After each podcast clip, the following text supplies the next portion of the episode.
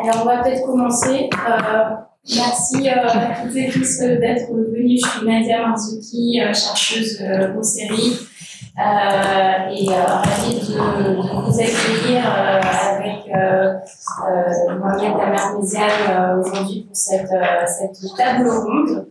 Euh, sur les contestations écologistes entre radicalité et spiritualité. Alors juste pour vous dire euh, un peu quelques mots sur la jeunesse de cette, euh, de cette table ronde, qui est un peu une expérimentation.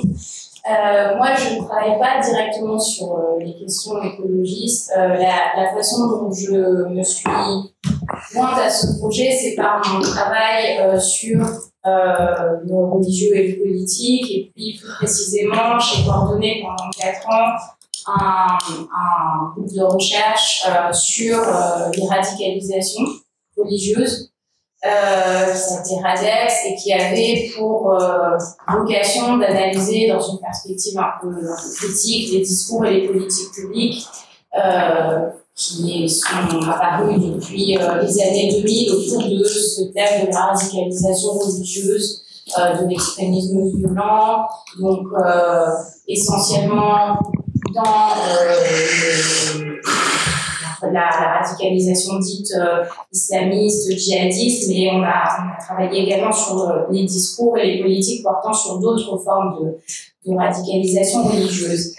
Et euh, donc, euh, à partir de, de ces terrains-là, j'ai eu plusieurs euh, conversations avec euh, Mohamed euh, Amarmézian, professeur à l'université de, de, Brown, euh, qui a travaillé sur les questions de sécularisme, d'islam, à pensée al-Assad, qui est l'auteur de Des empires sous la terre, dont il parlera tout à l'heure. Et donc, au cours de plusieurs conversations euh, ces derniers mois, on a mis un peu en commun nos observations sur les usages euh, de la catégorie de radicalité ou radicalisation dans le discours public euh, afin de disqualifier certaines mobilisations, certaines pratiques. Et en l'occurrence, ces derniers mois, il a été euh, visible pour tous que cette, ce qualificatif était utilisé pour disqualifier souvent euh, les mobilisations écologistes. Euh, et euh, lors de nos conversations, ce qui nous frappait, c'était un peu la, l'analogie entre une rhétorique qui avait porté dans les années 2000 et surtout 2010 autour du, du djihadisme, pour faire vite, et la rhétorique qui porte aujourd'hui, que portent aujourd'hui certains pouvoirs publics et certains, certains médias sur, euh, sur, les, euh, sur les radicalités, entre guillemets, écologistes.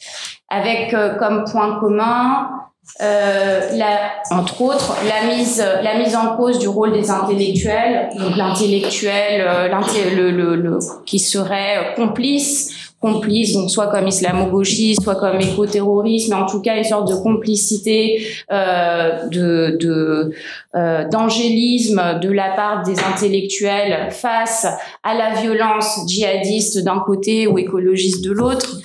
Euh, ce qui nous est apparu également, bon, c'est bien évidemment l'utilisation de ces rhétoriques de disqualification afin de justifier euh, des, euh, des mises en cause ou des procédures de, de restriction des libertés des associations. Donc là, en, en, ce moment, on parle beaucoup de la Ligue des droits de l'homme, mais euh, dans le champ euh, du débat sur le terrorisme et la radicalisation euh, religieuse, on avait bien, on a vu aussi comment un certain nombre d'associations ont été l'objet de, de, toutes sortes de, de procédures de surveillance. Et puis, de manière générale, l'utilisation de ce vocable de la radicalité, de la radicalisation, euh, en vue de faire d'établir des frontières morales entre ce qui relève du civilisé et du non civilisé, euh, euh, avec une stratégie de certains pouvoirs publics et certains médias qui consiste à se placer toujours du côté du civilisé et de, de, de délégitimer, de disqualifier euh, les mobilisations dites radicales comme relevant euh, de la barbarie, du non civilisé. Euh, donc voilà un peu les certains des certains des points qui nous ont euh, qui nous ont amenés à à faire le pari de, de cette de cette discussion aujourd'hui qui qui a pour but bon de décortiquer un peu ces analogies entre des usages du terme de radicalité dans les discours publics euh, mais donc ça c'est un peu le point de le point de départ, mais de manière ensuite plus euh, euh, on va dire le deuxième étage de ce de ce procédé de, de ce processus de réflexion, c'est ça a été de se dire euh, l'analogie ne s'arrête pas là euh, dans les usages de cette disqualification comme de de, de radical euh, par le par l'usage du vocable de radicalité, euh, mais euh, de prendre également euh, euh, au sérieux l'interrogation sur euh, la dimension religieuse ou spirituelle sous-jacente à certaines mobilisations écologistes. Et en, en, partant du constat que même s'il y a maintenant des travaux sur sur sur ces questions, ça reste encore quelque chose qui est finalement peu discuté, ce lien, cette intersection entre la dimension aussi bien les origines théologiques de certains engagements euh, euh, écologiste, mais également euh, la dimension, les dimensions spirituelles, religieuses. On pourra revenir sur les termes. En tout cas, certaines formes d'ancrage religieux de ces mobilisations. Euh, avec qui sont qui sont parfois revendiqués et parfois euh, laissé dans une sorte de d'évidence et de non réflexivité. Donc ça c'était un, un, des deuxièmes enjeux de cette euh, de cette euh, de cette table ronde euh, et euh, et le le, le, troisième étage on va dire de ce processus de, de réflexion c'est de ça a été de, de s'interroger sur euh, les points aveugles de cette deuxième partie de la conversation concernant euh, les origines ou les sous-bassements spirituels et religieux des engagements écologistes, à savoir qu'est-ce qu'on qu'est-ce qu'on met en avant comme sous-bassement théologique, quel type de théologie on met en avant et quelles sont les, euh, les histoires, les historicités ou les généalogies qui sont euh, qui sont invisibilisés, on va dire, dans euh, dans ces débats-là. Euh, et c'est euh, en, en, ce sens, c'est par ce biais, enfin entre autres, mais Mohamed, tu tu en parleras, qu'on a qu'on a euh, voulu commencer par l'intervention de de Mohamed, puisque dans son ouvrage Des empires sous la terre, il il il a un peu surpris son public et son lectorat en en connectant de façon pionnière une interrogation sur euh, l'extraction euh, des ressources, l'extraction environnementale et la question de la colonisation et du racisme colonial. Alors c'est des des, des mises en parallèle qui avaient pu qui avait pu être euh, être effectué dans dans d'autres contextes, dans des contextes états-uniens ou, euh, ou nord-américains, mais qui qui n'avait jamais été euh, pensé comme tel dans le contexte du rapport à l'Algérie euh, coloniale. Donc euh, voilà, c'est un peu pour vous pour vous décrire le, le parcours qui a mené à, à vous réunir ici aujourd'hui. quand on a préparé cette table ronde, le point commun entre tous les intervenants, c'est tout le monde m'a dit mais c'est je travaille pas sur ça et je n'ai rien à dire sur cette question et euh, pourquoi moi et que fais-je ici et qui suis-je Donc ne vous voilà, c'est c'est on est tous euh, à peu près sur la même longueur d'onde et euh, l'idée c'est c'est justement c'est de discuter afin de faire euh, peut-être euh, d'avancer un peu dans ce tissage de liens entre des conversations qu'on peut avoir dans nos champs respectifs pour voir si on arrive à faire émerger un objet un objet pensable à partir de ces liens en commun. Le, on n'attend pas des, présentations euh, achevées, euh, mais plus de, discuter euh, à partir de donc tes, propos, Mohamed. Donc, on va fonctionner de la façon suivante. On aura un premier temps de cette table ronde où Mohamed va nous présenter certains aspects de sa réflexion à partir de son ouvrage. on aura un temps d'échange échange autour de sa présentation. Ensuite, on pourra faire, si vous le souhaitez, une petite pause. Et ensuite, on on enchaînera sur la discussion euh, entre entre les intervenantes. Euh, alors je vous remercie encore euh, d'être d'être venue aujourd'hui. Émilie H, merci d'être d'être venue, maître de conférence à l'université Paris 10. Elle est la principale introductrice de l'écoféminisme en France et l'autrice de plusieurs ouvrages. Ce à quoi nous tenons, de l'univers clos au monde infini. Et elle elle va publier un ouvrage sur la génération. Je ne sais pas si le titre euh, est. Non, c'est provisoire. Ok. D'accord.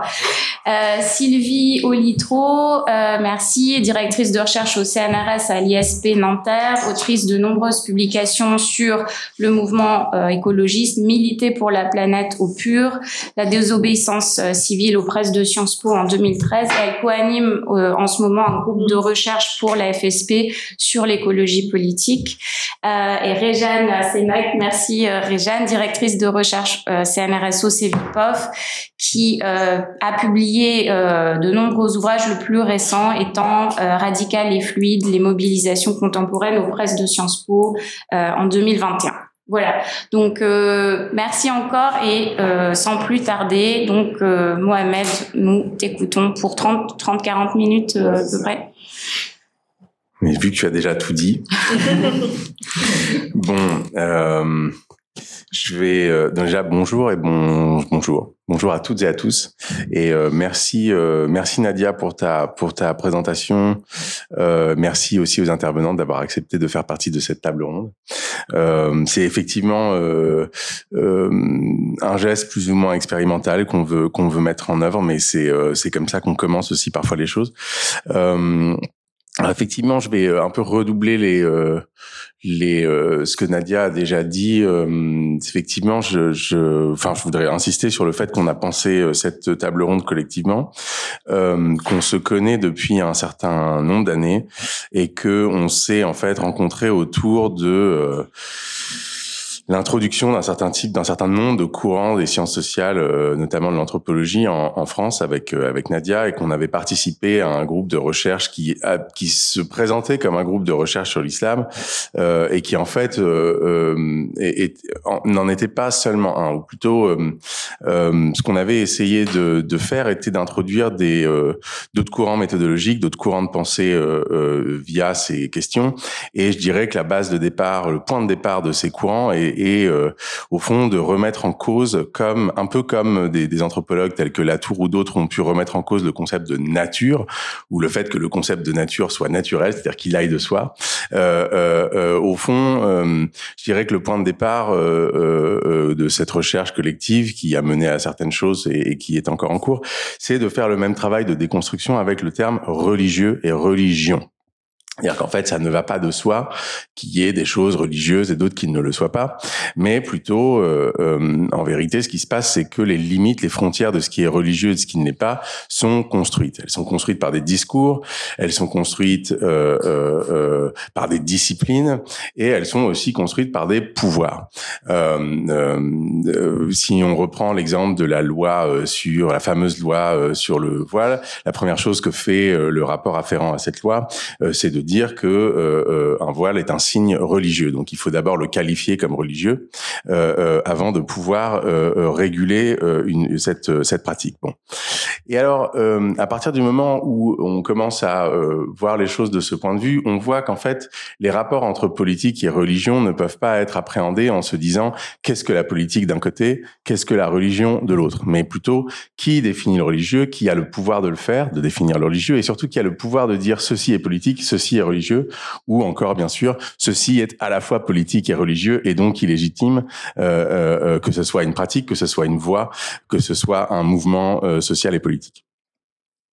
Bon, alors à partir de là, effectivement, nos chemins se sont entre guillemets séparés parce que moi je suis parti aux États-Unis, Nadia y était bien avant moi, mais elle est restée en France, etc. Et surtout notre groupe de recherche a, a s'est plus ou moins arrêté.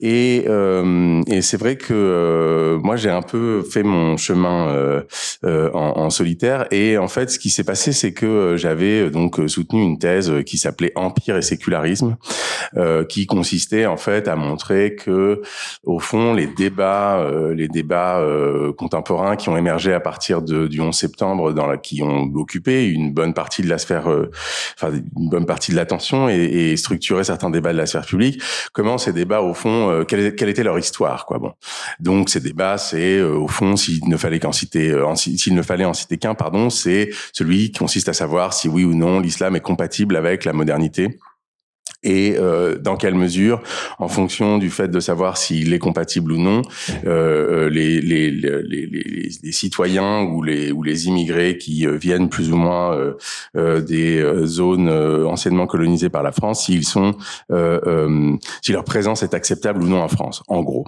Bon, et en fait, en me rendant compte que, que il fallait historiciser les termes de ce débat, j'en suis en fait arrivé à, à, poser la question de, de, de, de la colonialité du pouvoir comme on dit aujourd'hui, euh, de ce point de vue, en, en montrant au au fond, que euh, cette question de la compatibilité avait d'abord émergé en fait en, en, en, Algérie coloniale au 19e siècle, ce qui m'a euh, progressivement conduit à, euh, euh, au fond, faire une sorte de contre-histoire du 19e siècle. donc, je vais pas reprendre tous les arguments, etc.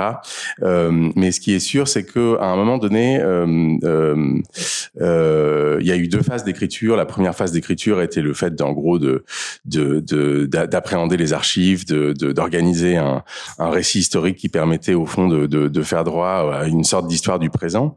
Et euh, la deuxième étape a été le fait de en fait lire un certain nombre de textes à la base très historiques sur le 19e siècle qui euh, disaient quelque chose qui va d'une certaine manière de soi, mais euh, mais que j'avais tout simplement pas vu ou pas considéré comme faisant partie de l'histoire que j'essayais de raconter, qui est tout simplement celle du début en fait de l'économie fossile quoi.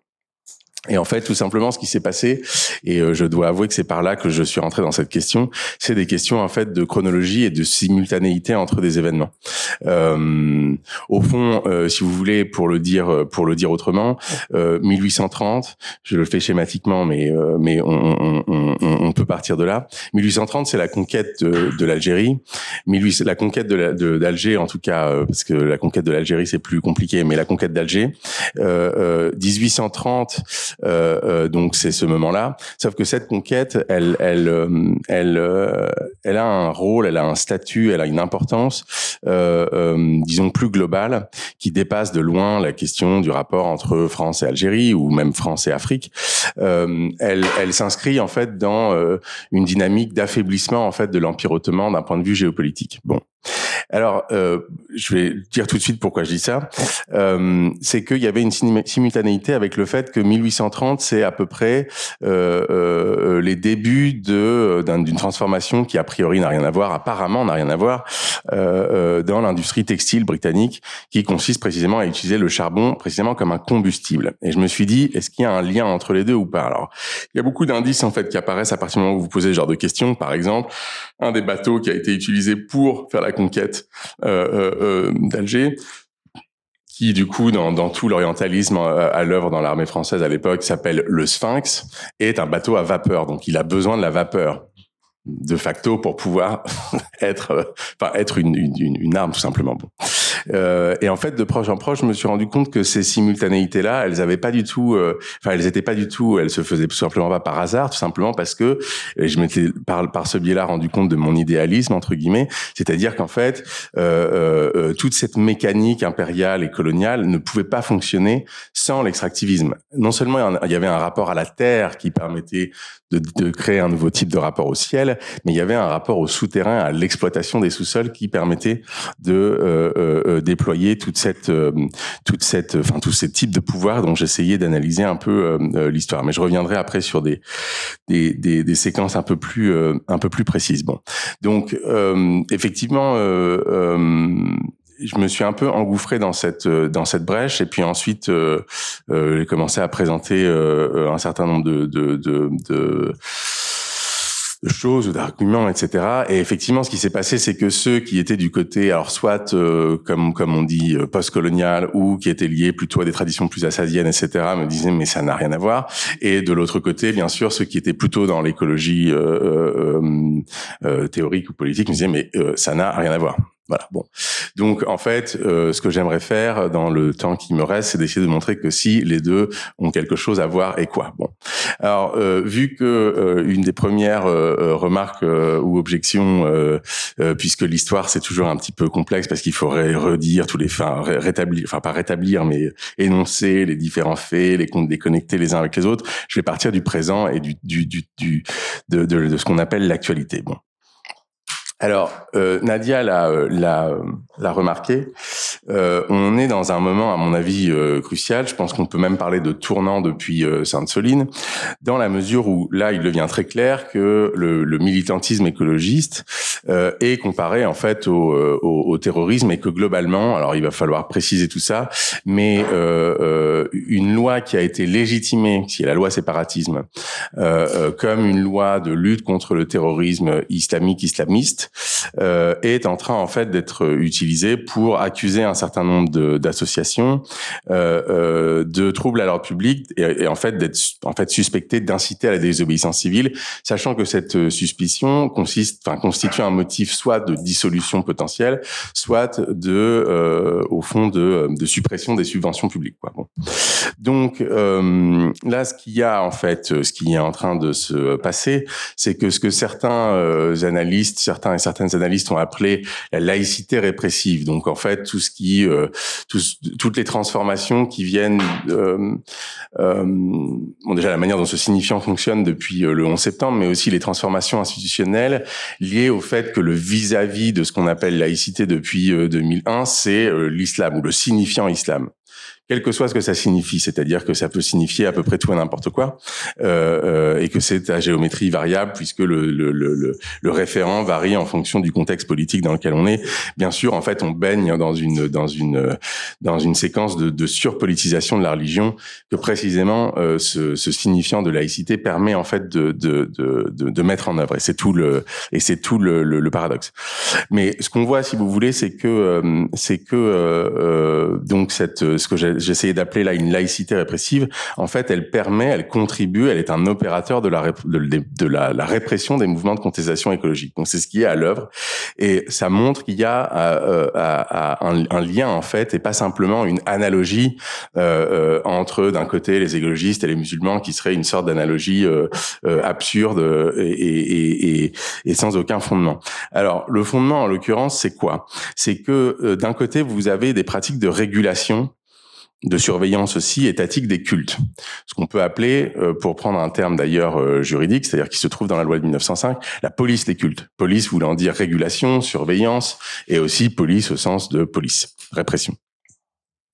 Euh, donc d'un côté, vous avez cette régulation étatique des cultes, et de l'autre côté, vous avez une sorte de répression plus ou moins généralisée de tout ce qui apparaît être comme une contestation sociale ou qui a trait ou qui incite à, la désobéissance civile et qui donc peut être caractérisé comme étant incompatible avec l'ordre, l'ordre public, et effectivement avec l'ordre républicain, d'où l'usage de cette euh, expression qui, qui est celle du rupture, de rupture pardon du euh, contrat euh, euh, républicain. Bon.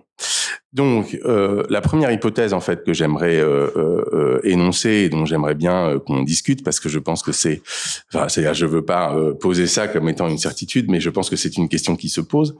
c'est celle de savoir justement dans quelle mesure, si vous voulez, les, la, la reconfiguration des rapports entre politique et religion depuis le 11 septembre nous a conduit là, quoi. Bon, alors si euh, à partir de cette hypothèse on prend un, un, un, point de vue disons plus historique, à mon avis, euh, euh, on, on, voit un certain nombre de choses apparaître. La première chose, c'est que il faut entre guillemets, euh, si je puis me permettre de le dire comme ça, il faut se permettre de voir en fait dans ce que j'essayais d'appeler la régulation étatique des cultes, tout autre chose que 1905 ou la laïcité libérale 1905, enfin type 1905, mais en fait une continuité avec le modèle napoléonien de la gestion des cultes. Bon. C'est pour ça, à minima, qu'on peut dire qu'il y a une impérialité du pouvoir à, l'œuvre, impérialité au sens où il y a une continuité justement avec le, bonapartisme, avec le fait que la première forme étatique a pris, euh, euh, enfin en tout cas qui a, oui, j'allais dire qu'a pris la Révolution française. Bon, ce serait, j'imagine que certains contesteraient la formule, mais vous voyez ce que je veux dire. C'est précisément le premier empire. Bon, alors pourquoi est-ce que ça a un sens? Et à mon avis, c'est politiquement et analytiquement important de revenir à moment, euh, euh, euh, si vous voulez, d'institution napoléonienne, bonapartiste, impériale de l'État. c'est précisément parce que on voit que cette gestion, cette police des cultes, je ne sais pas l'appeler autrement parce que c'est, euh, ça, ça, résume bien ce dont il est question, que cette police des cultes, au fond, euh, euh, euh elle, euh, elle émerge à ce moment-là et c'est, en fait en vérité cette, cet ensemble de pratiques qui est encore, qui est encore à l'œuvre dans ce qui se passe. Bon, et alors pourquoi appeler en fait ce, ce, ce type de, de régulation étatique des, des cultes? Pourquoi l'appeler sécularisation? Alors c'est de ça dont j'aimerais euh, euh, parler, en montrant aussi euh, en quoi ça a un enjeu, en quoi via ce concept on, se donne la possibilité de penser en fait un certain nombre de, dimensions du problème, de, certains problèmes écologiques d'une façon différente. Mais d'abord, pourquoi sécularisation? Bon. eh bien précisément parce que ce qui est ce qui est à l'œuvre dans cette régulation étatique des cultes et le fait qu'il y a une centralité du rapport à l'islam dans cette régulation étatique des cultes, bah précisément ça a une histoire. Euh, ça a une histoire et, euh, et c'est ça qui est peut-être euh, euh, troublant ou dérangeant, c'est que cette histoire elle commence en partie en Égypte. Euh, la phrase que Napoléon dit en Égypte, c'est nous sommes de vrais musulmans. et précisément nous sommes de vrais musulmans parce que nous ne sommes plus catholiques et que au fond nous avons déployé un type de pouvoir qui n'est plus chrétien, mais qui est euh, séculier. Bon. Et alors, du coup, vous allez me dire, mais c'est quoi le rapport entre ça et la crise climatique? En fait, euh, euh, le premier rapport, je pense que je l'ai déjà dit, c'est que euh, ce type de, de, de, rupture, si vous voulez, dans l'histoire euh, des, des, des, colonisations, elle, elle n'est pas sans lien, elle n'est pas sans effet sur la constitution, au fond, de ce qui se passe en métropole, dans la constitution même de l'État français. Alors pourquoi? Précisément parce que si vous voulez, l'expédition le, d'Égypte euh, est un moment de constitution de légitime, de la légitimité même de ce, de ce, euh, de, de, ce qui deviendra justement le pouvoir impérial euh, bonapartiste, et que, euh, si vous voulez, la, la, les, les, techniques de régulation des, des, des, cultes et notamment entre guillemets du culte musulman, je dis entre guillemets parce qu'il est même constitué comme culte musulman, avec cette idée d'organiser, si vous voulez, une communauté religieuse de manière verticale avec un ou des représentants qui fonctionnent du coup à l'intérieur de l'organisme euh, étatique, c'est précisément quelque chose qui va être repris comme technique de gestion des cultes et des populations par ce même biais euh, euh, dans en métropole et appliqué précisément à d'autres cultes, ce qui permet, si vous voulez, de fonder un pluralisme religieux à l'intérieur de l'État français ou de la société française, mais précisément dans un rapport euh, avec, si vous voulez, l'Afrique du Nord et avec les politiques coloniales en Afrique du Nord qui est précisément constant. C'est-à-dire, au fond, il n'y a pas une extension de ce qui s'est fait en France vers l'Afrique du Nord, mais il y a une circulation entre les politiques impériales en Afrique du Nord et précisément ce qui se met en œuvre euh, en métropole. Si on commence à regarder ce que fait cet État d'un point de vue non seulement terrestre, mais euh, entre guillemets souterrain, on voit en fait qu'au même qu'il y a une, euh, une politique de régulation, euh, d'organisation, mais aussi de subvention des cultes par cet État impérial et séculier, il y a aussi en fait la, stabilisation, en tout cas, d'un code minier qui permet en fait à l'État de s'approprier les sous-sols, de faire des sous-sols une propriété publique et étatique. Euh, alors pourquoi est-ce que euh, pourquoi est-ce que parler de sécularisation de ce point de vue-là, ça peut nous aider à euh, euh voir, si vous voulez, les mécaniques euh, ou les, les, différemment les mécanismes euh, dont j'étais, dont nous étions partis avec Nadia et, et que j'ai essayé de, de rappeler, précisément parce que on, on, voit, si vous voulez, que que un terme comme comme fanatisme, par exemple, désigne, si vous voulez, une forme de d'exclusion, de, disqualification de mouvements euh, euh, sociaux et, et, et, politiques. Aujourd'hui, si vous voulez, évidemment, sous plusieurs formes, donc séparatisme en est un, etc., etc. Mais ce que j'aimerais juste euh, montrer, c'est que, si vous voulez, la, la répression de, des populations euh, d'Afrique du Nord ou d'Asie par l'Empire français, en l'occurrence, il y en a évidemment d'autres, euh, euh, c'est pas quelque chose qui ferait partie du passé et qui ne concernerait que ces populations, etc., puisque précisément, cette cette histoire a fait partie de la manière dont les pouvoirs dont les institutions encore euh, euh, à l'œuvre se sont précisément constituées. Donc, si vous voulez, euh, si on ne fait pas une histoire relativement euh, euh, longue en fait de ces processus, mais néanmoins située, je pense qu'on ne voit pas euh, clairement la profondeur historique de ce qui est à l'œuvre aujourd'hui, même dans la qualification, si vous voulez, de ce qu'on appelle ici, ce qu'on a décidé d'appeler les contestations écologistes. Bon, alors l'autre raison pour laquelle parler de sécularisation me paraît important et, euh, et là, ça sera d'une certaine manière plus euh, euh, théorique et plus historique. C'est qu'au fond, la question, et là, c'est une autre question que j'aimerais poser aussi aux, aux, aux, intervenantes qui sont ici présentes pour la discussion, c'est qu'au fond, donc la question de la sécularisation, elle est d'ores et déjà au centre, en fait, de, euh, disons, de grandes questions liées à la théorie écologique non seulement, mais pas seulement, mais non seulement celle des origines historiques de la crise climatique. Alors, euh, je vais essayer de montrer euh, euh, pourquoi euh, rapidement. Il y a un, essai relativement euh, fondateur, je pense, qui a été écrit par Lynn White et qui précisément au fond, euh, euh, si je dois résumer l'argument, affirme que le christianisme, euh, par certains aspects, certains de ses héritiers parlent même d'une origine biblique, mais disons au fond de dire que le christianisme est l'origine de la modernité et donc par voie de conséquence l'origine de notre rapport extractiviste à la nature. Donc, si vous voulez, pourquoi est-ce que la question de la sécularisation est d'ores et déjà posée? Parce que précisément, dès lors que vous, euh, euh, euh si vous voulez, décrivez euh, la modernité en la renvoyant à ses origines théologiques supposées, donc là, pour le pour, pour le coup, à ses origines chrétiennes supposées, vous êtes nécessairement en fait dans cet espace qu'on appelle l'espace de la sécularisation d'un point de vue théorique. Pourquoi? Parce que sécularisation a plusieurs euh, sens, et un des sens vraiment les plus classiques consiste à dire si nous sommes encore chrétiens ou héritiers d'une civilisation chrétienne, c'est précisément parce que celle-ci s'est sécularisée. Donc c'est une manière de pouvoir dire qu'il y a une continuité entre ce qu'on pourrait ce qu'on pourrait définir comme une civilisation laïque, profane, à religieuse, désenchantée, une continuité donc avec ce qui semble ne pas être religieux et en fait ce qui l'est et donc de créer en fait une, euh, un rapport de continuité entre le christianisme et ce qui euh, euh, ce que ce christianisme a engendré et qui semble ne pas être chrétien mais qui au fond euh, euh, même secrètement l'est encore. Bon. Je, donc là, j'ai cité Lynn White, mais en fait, en vérité, euh, euh, on peut citer des auteurs euh, euh plus euh, contemporains et, par, et, et, aussi plus plus lus.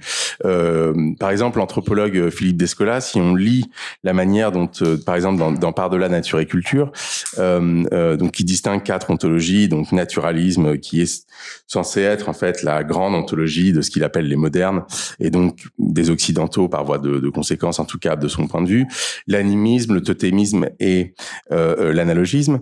Euh, ce qui est intéressant, c'est de voir la manière dont le naturalisme, donc qui est censé être notre ontologie, qui déterminerait notre rapport extractiviste à la nature, au fond, les rapports que le naturalisme entretient avec le christianisme sont à la fois affirmés et très peu clairement analysés. Pourquoi? Parce que on suppose une sorte de continuité en disant le christianisme, en désacralisant la nature, en posant un Dieu transcendant, a rendu la nature d'une certaine manière désenchanté, donc objectivable. Et au fond, le christianisme a rendu possible l'émergence euh, euh, d'une idée de la nature séparée euh, de, de du monde humain, au fond, quoi. Bon. alors là encore, c'est-à-dire que il y a une il y a une thèse qui est affirmée, une hypothèse en tout cas d'une filiation, si vous voulez, généalogique mais au fond, le concept de sécularisation lui-même n'est pas du tout, euh, si vous voulez, euh, euh, travaillé. la première chose qui est absente, à mon avis, dans, dans ces généalogies-là, qui affirment qu'il y a une sorte de continuité plus ou moins plus ou moins simple entre, au fond, le christianisme lui-même et notre rapport extractiviste à la terre ou à la nature. une des questions qui est complètement absente est celle de la, de la colonisation. Ça signifie ça signifie plusieurs choses. Ça signifie, pourquoi, enfin, déjà, en quel sens était l'absence, et surtout, si, si on la rend présente, cette question à l'intérieur de ce débat, ça change quoi? Ben, ça change plusieurs choses. C'est-à-dire que déjà, ça signifierait quoi de mettre la question coloniale au centre de cette de cette question de la sécularisation dans ses rapports avec l'écologie? Alors, je sais bien, ça fait ça fait une articulation un peu complexe, mais c'est de ça dont on veut essayer de parler, euh, euh, et c'est d'une sorte de mouvement un peu ternaire. Bon, alors. Euh, si vous voulez, si vous passez simplement, si vous dites simplement, bon, vous avez le christianisme euh, euh, plus ou moins médiéval, euh, enfin en gros on pense à la scolastique et puis à, au Moyen Âge, tout ça est très vague finalement, et le naturalisme qui naît avec Descartes. Donc là vous, vous avez une sorte de, de chronologie comme ça. Bon, ce qui se passe quand même avant Descartes, c'est non pas la découverte mais la conquête des Amériques. Bon, donc la question, elle est de dire, mais comment est-ce que l'histoire coloniale joue un rôle euh, euh, dans ces transformations-là? Et là, vous avez absolument, c'est-à-dire la littérature écologiste dominante ne répond pas du tout à cette question. Et en fait, si vous appliquez la même méthodologie à un moment que je considère comme un moment d'accélération, euh, qui est celui du 19e, du 19e siècle, euh, précisément, ça vous donne au fond, ok, d'accord, il y a eu le naturalisme avec Descartes, mais le passage, par exemple, à une économie fossile, euh, justement, bon, en gros, qui commence avec ce qu'on appelle l'ère du charbon. Euh, même chose, c'est-à-dire que est-ce que le fait qu'elle s'introduise dans l'industrie textile britannique, bah justement en Grande-Bretagne, est-ce que ça a un lien ou pas avec ce qui se passe en Inde? Est-ce qu'on peut vraiment analyser ce qui se passe en Angleterre sans prendre en compte la reconfiguration des rapports géopolitiques qui font non seulement qu'il y a une continuation de la politique coloniale, mais qu'il y a aussi une transformation de ce qu'on appelle colonialisme? Bon, pourquoi il y a une transformation de ce qu'on appelle colonialisme?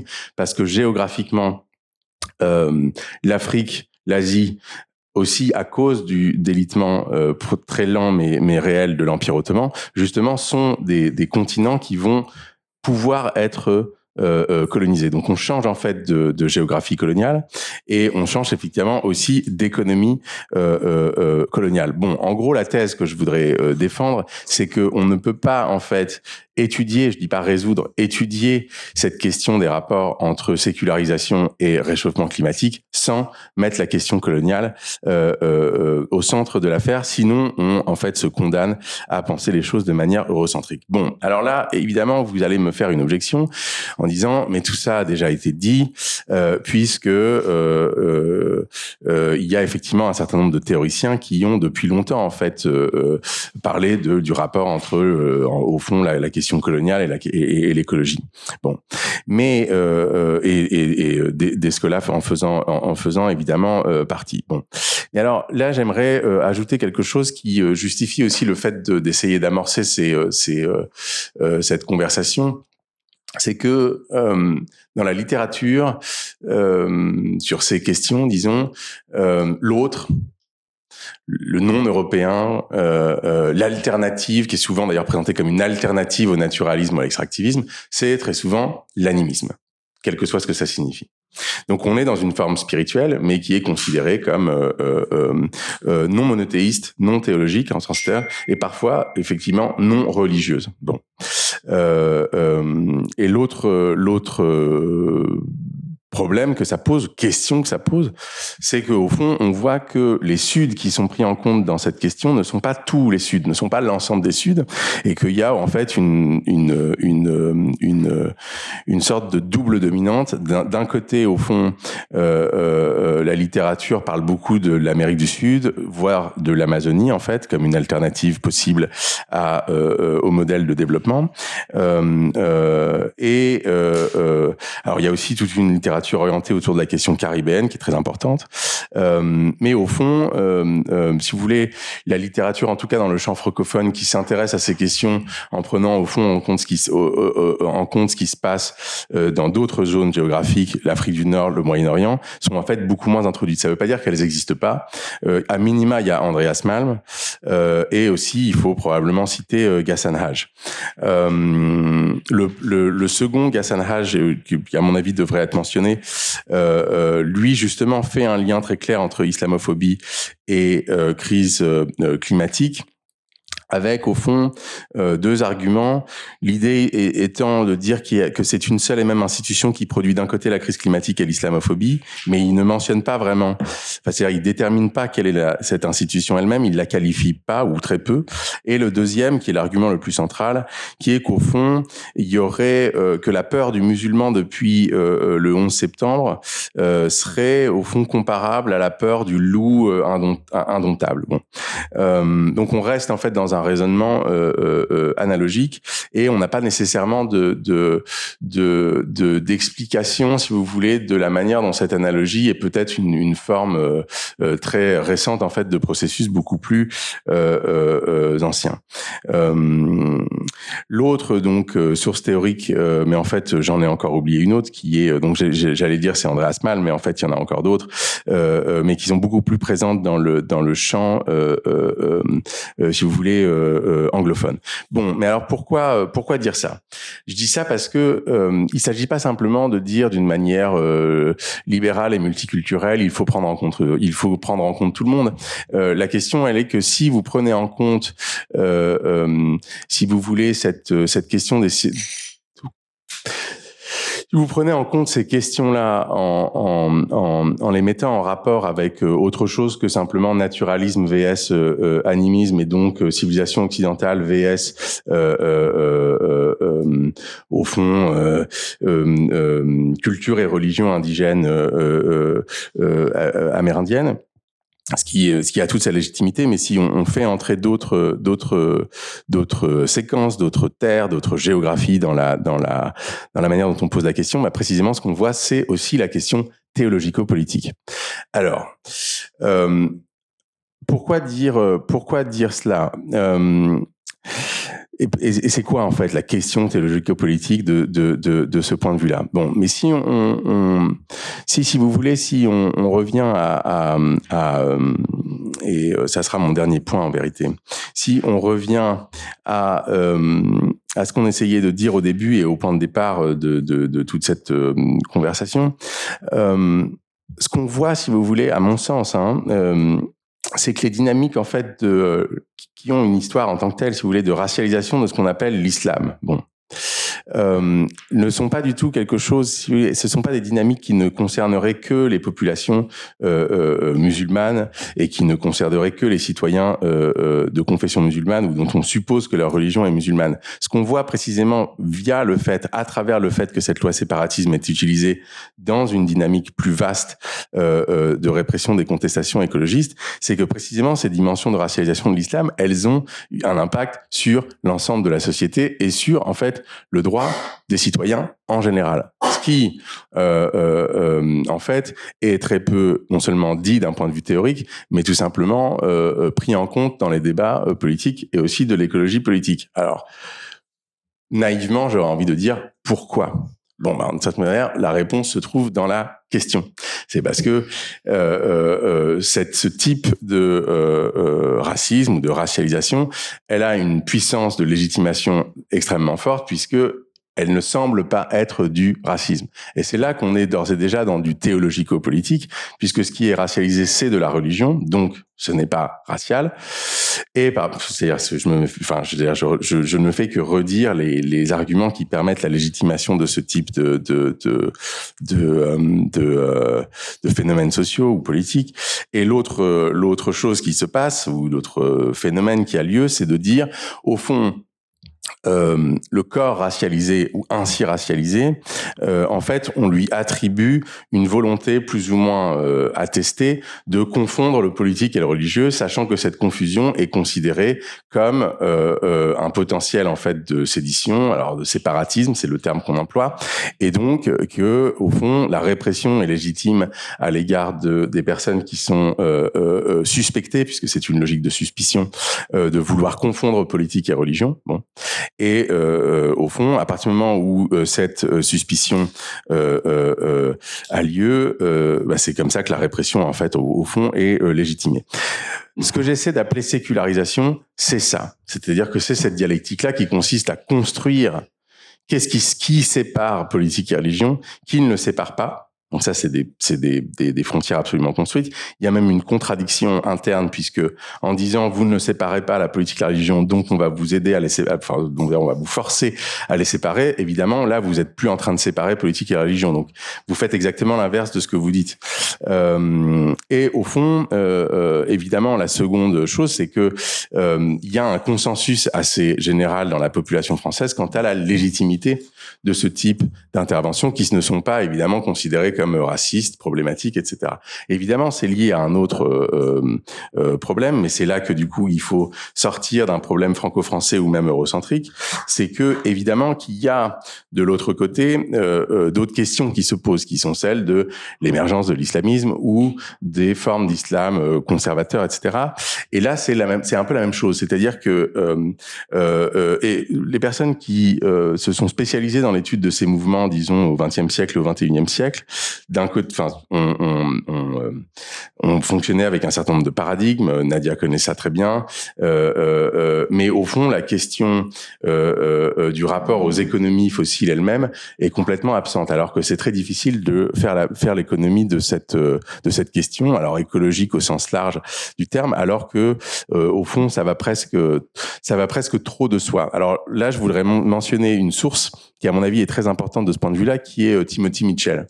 Euh, euh, dans la mesure où alors c'est un livre qui parle de, du passage de en gros de l'économie du charbon à l'économie du pétrole, euh, de ses conditions à la fois en Europe et dans les colonies, mais surtout au Moyen-Orient. Et justement, ce qui est intéressant dans ce texte, c'est que il montre que le, le au fond, la dernière étape euh, euh, qui est de, de, ce, de, ce, de ce parcours, c'est aussi précisément la transformation d'un certain nombre de, de provinces, en fait, hein, de l'Empire ottoman, la, la, conversion de certaines de ces provinces en précisément en, producteurs de, de, de, pétrole. Pas besoin de, de, de, de, prendre euh, euh, euh, des exemples. vous voyez très bien de quoi je veux parler.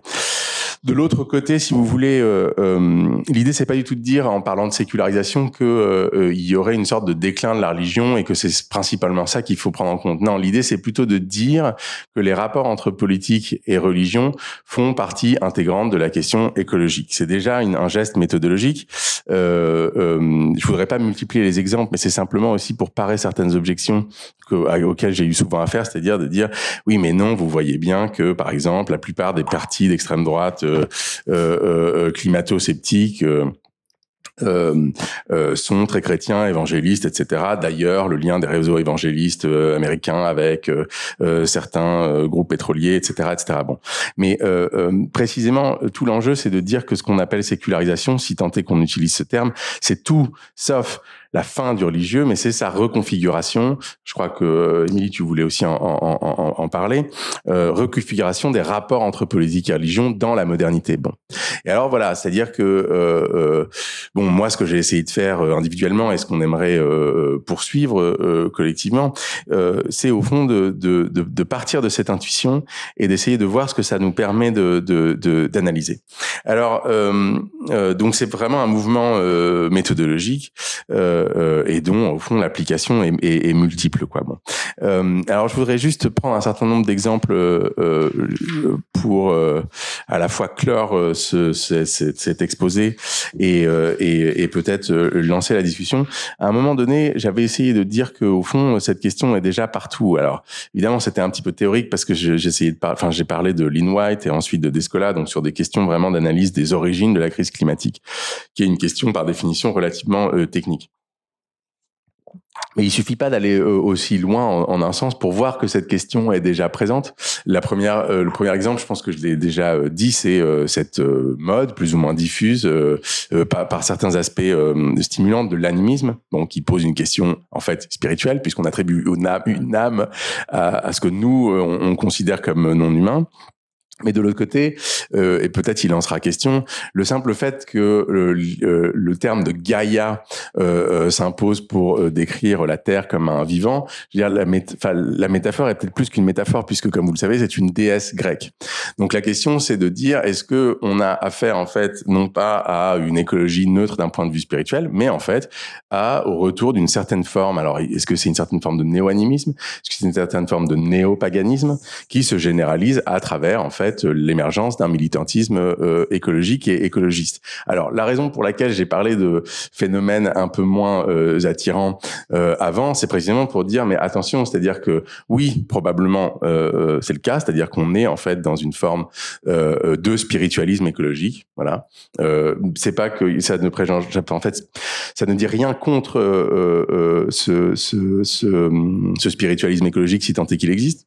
Ça permet juste de mettre un mot un endroit où précisément rien n'est explicité. Mais deuxièmement, c'est de dire, mais si c'est ce qu'on doit et qu'on veut faire, alors il ne faut pas en fait oublier la question politique euh, euh, de ce point de vue-là, puisque précisément, en fait, euh, euh la plupart des euh, et ça pour le coup, Malm et le Zetkin collectif euh, l'ont bien montré, la plupart des partis climato-sceptiques, en tout cas en Europe, ont une cible raciale très claire, qui sont globalement les populations musulmanes d'Europe. Donc, ce qu'il faut faire politiquement de ce lien, je ne sais pas.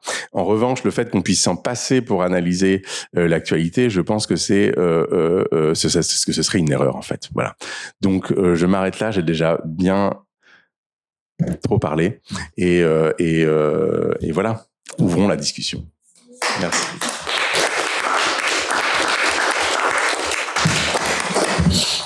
Merci, merci beaucoup euh, Mohamed. Peut-être pour euh, te laisser deux secondes pour euh, reprendre tes, esprits. on Réjeanne, on s'était dit qu'on on demanderait à tout le monde de se présenter avant d'ouvrir à la, discussion, vu qu'on n'est pas, on est, à un nombre acceptable pour prendre cinq minutes pour pour se présenter, si vous voulez bien. Pour Madame, si vous voulez. Alors, je m'appelle Mani Krohn et je viens du série danois. Institut danois de relations internationales et j'ai travaillé un peu sur l'islamisme, euh, radicalisation, tout ça. Et maintenant, je travaille un peu sur l'extrême droite, l'écologie de l'extrême droite, mais, euh, mais aussi pas seulement l'extrême droite, un peu plus l'activisme écologique en France. Je m'appelle Anissa Toiti, euh, je suis commissaire d'Expo et j'ai travaillé essentiellement avec les pays du Sud. Alors moi, Hugo, je suis un auditeur libre, je, suis m'intéresser. Je suis étudiant en, M2 Histoire économique à Paris 1. Je suis prêtre euh, doctorant en histoire des sciences à l'EHESS et je travaille sur euh, les liens un peu entre religion, sciences, magie et puis aussi sur euh, l'histoire coloniale des camps Bonjour, je m'appelle Ludovic Escamp, je suis éditeur chez Guillemard. Euh, je travaille avec notamment Féminica à l'Institut Faubec et le L'intitulé de votre conférence m'a intéressé parce que je trouve cette question euh, tout à fait euh, passionnante et notamment la manière dont vous l'avez abordé moi-même en, attirant l'attention sur le, euh, lien entre euh, l'Europe et enfin, l'écologie et l'Algérie, et l'Algérie. Petite analyse ce chercheur c'est pas longtemps. Et, et, actuellement, je suis dans un programme sur l'extractivisme avec l'université allemande. Et euh, je, je continue à animer un séminaire de recherche à, à Nanterre, euh, euh, économie de Nanterre, sur les économies du monde musulman. Donc, je suis beaucoup intéressée à, à, la fois à l'économie islamique ou à l'islam euh, et l'économie. Donc, j'ai travailler là-dessus, euh, sur d'autres. Et puis je suis aussi bon spécialiste de l'économie à chaque la revue Multitude, et c'est là que j'ai rencontré Mohamed. C'est avec eux qu'on avait fait après, euh, juste avant qu'on qu fasse le groupe, euh, une, une majeure qui s'appelait Décoloniser la laïcité. Bonjour, Dalia Kalebi, artiste plasticienne euh, ayant une pratique justement d'activisme écologiste. Donc euh, j'ai déjà rencontré Mohamed et puis l'intitulé m'a interpellé puisque les soulèvements de la Terre et tout ce qui s'y passe en ce moment font partie d'un soulèvement aussi, euh, euh, on va dire, activiste. Donc je trouvais ça intéressant aussi le lien de son travail et puis dans ce moment ce qui est en train de se passer et puis le lien qu'il fait aussi avec la colonisation parce que ça et donc, dans mon travail, il y, a, un espace qui se crée euh, entre le paysage et euh, les actions que génère aussi euh, avec la terre. Bonjour. moi, je suis Iris, je suis doctorante ici, en série. je travaille sur les questions de la violence politique et, et j'avais, enfin, je suis journaliste aussi, j'avais une, enquête sur le, fascisme à l'extrême droite, les liens en fait euh, qui avaient été établis par Alain de Benoît euh, déjà très tôt entre euh, religion et écologie. C'est assez net.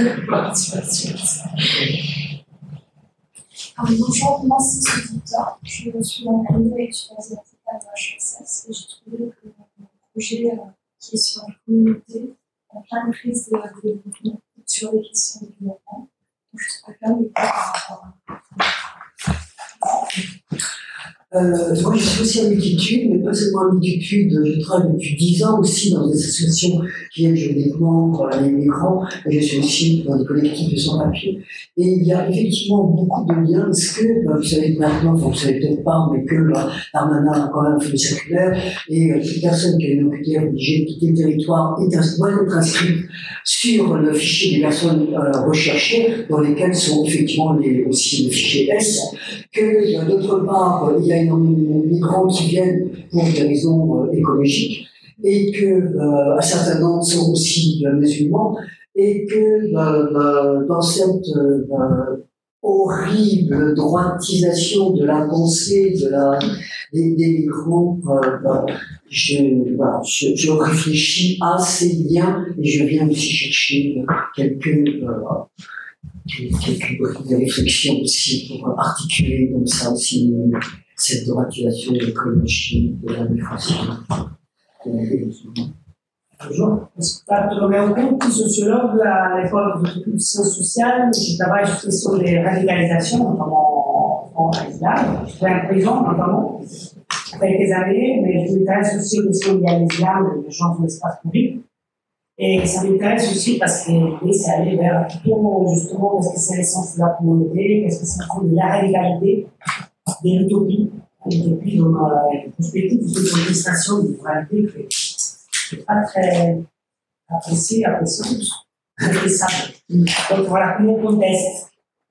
À partir des points on conteste et comment on construit aussi des liens entre les individus, à travers l'idéologie, à travers la religion, à travers les communautés. Euh, je m'appelle Justine Béré, j'étais euh, étudiante en études environnementales à l'HSS et je travaille sur les stratégies foncières de l'agro-industrie en euh, je travaille sur le rapport entre extractivisme, industrielle et euh, rationalisation de la terre dans le cadre de l'industrie. je m'appelle Sophia Signal, je suis en Master 2 en études environnementales à l'HSS. Je travaille sur euh, l'extractivisme dans l'Ouest saharien et une réflexion plus globale sur, euh, la formation de la discipline euh, de. Je m'appelle Lucas Bondo et je suis en thèse en histoire à Sciences.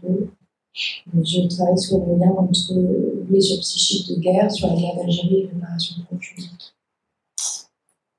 Je m'appelle Benoît Cerruti, je viens de Paris et Genève, je suis collaborateur d'élus et j'ai été dans cette maison il y a longtemps. Et je m'intéresse aux questions religieuses depuis tout aussi longtemps. et donc, par conséquent, bien intéressé. Mais je suis là en auditeur libre et je prie de m'excuser parce que je vais devoir quitter avant la fin. Donc, bonjour, Quentin Mur. Pareil, je vais devoir vous quitter incessamment sous peu. Alors, je suis doctorant à l'Université Paris 8 je travaille sur un champ d'études sur les sémioses territoriales et les conditions coloniales pour justification des pratiques de terre, de, prise de terre, pardon, et principalement aussi sur les limites des concepts juridiques comme étant des dynamiques propres à la blanchité justifiant la colonisation. Merci beaucoup. Euh, je, je, vais faire passer un bon vieux papier school. Si vous voulez rester informé, on va, on va tenter d'organiser d'autres événements si vous, pouvez laisser votre, euh, votre mail. Euh, ok, alors. Est-ce que quelqu'un veut se lancer pour une première, un premier round de, de réaction euh, ou de questions, de demandes d'éclaircissement euh, c'est à moi de me lancer. Non, mais j'ai, comme vous voulez, j'ai des, j'ai, j'ai beaucoup de. Allez-y, vas-y, vas-y, vas-y. Allez-y. Par contre, il faudrait juste faire circuler un micro pour que ce soit enregistré pour et appuyer pour que ça soit vert.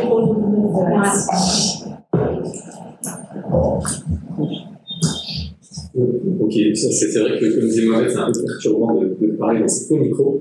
Euh, déjà, merci beaucoup euh, pour ta présentation. Euh, C'était évidemment passionnant et je, voulais savoir euh, quel lien tu euh, établirais avec. parce que là, tu es revenu un peu sur l'historio et la théorie en lien colonisation empire, etc. et beaucoup moins sur les questions de désignation en fait de l'ennemi intérieur. et quel lien t'établirais, bah, par exemple, avec toutes les théories de sur l'ennemi intérieur, l'ennemi extérieur C'est des trucs que j'ai jamais vraiment lu dans ses travaux bien. Euh, donc voilà, je suis un peu novice, mais ça m'intéresserait de savoir comment toi, tu t'es lié à ces théories, ou même à des choses plus classiques de Carl etc., euh, pour penser cette enfin, ces liens entre ennemi politique et ennemi théologique. Alors, comment on fait? Moi, je veux bien ce que je propose, c'est euh, de, de répondre, mais en jouant. Ça me va, ça euh, Oui, ou bien je prends plusieurs questions. Pas Vous êtes sûr ouais, Vous voulez faire ça Vraiment Ça vaut mieux qu'on reste Pardon On reste sur la communication. Oui, oui, voilà. Okay. Et la sur direct. Voilà, c'est ça, je pense. Euh, écoute, merci euh, Mathie pour cette question. Je vais pas faire comme si je te connaissais pas. Euh, euh, écoute, la première, euh, la première réponse pour rester quand même dans le dans le cadre de cette conversation collective. et après, je te répondrai de manière plus précise sur la question de l'ennemi et donc sur Carl Schmitt. Mais c'est au fond que ça fait apparaître la question de, de, de l'État, quoi.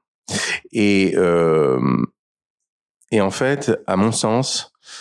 alors il faut en discuter, mais à mon sens, dans la littérature euh, euh, euh, écologique, écologiste, écologique, disons, euh, on est souvent sur le, le, le, fait de désigner plusieurs euh, causes. Donc, soit c'est anthropocène, bon, c'est l'humanité, mais ça, ça a été remis en cause depuis longtemps. Soit on a capitalocène, c'est le capitalisme.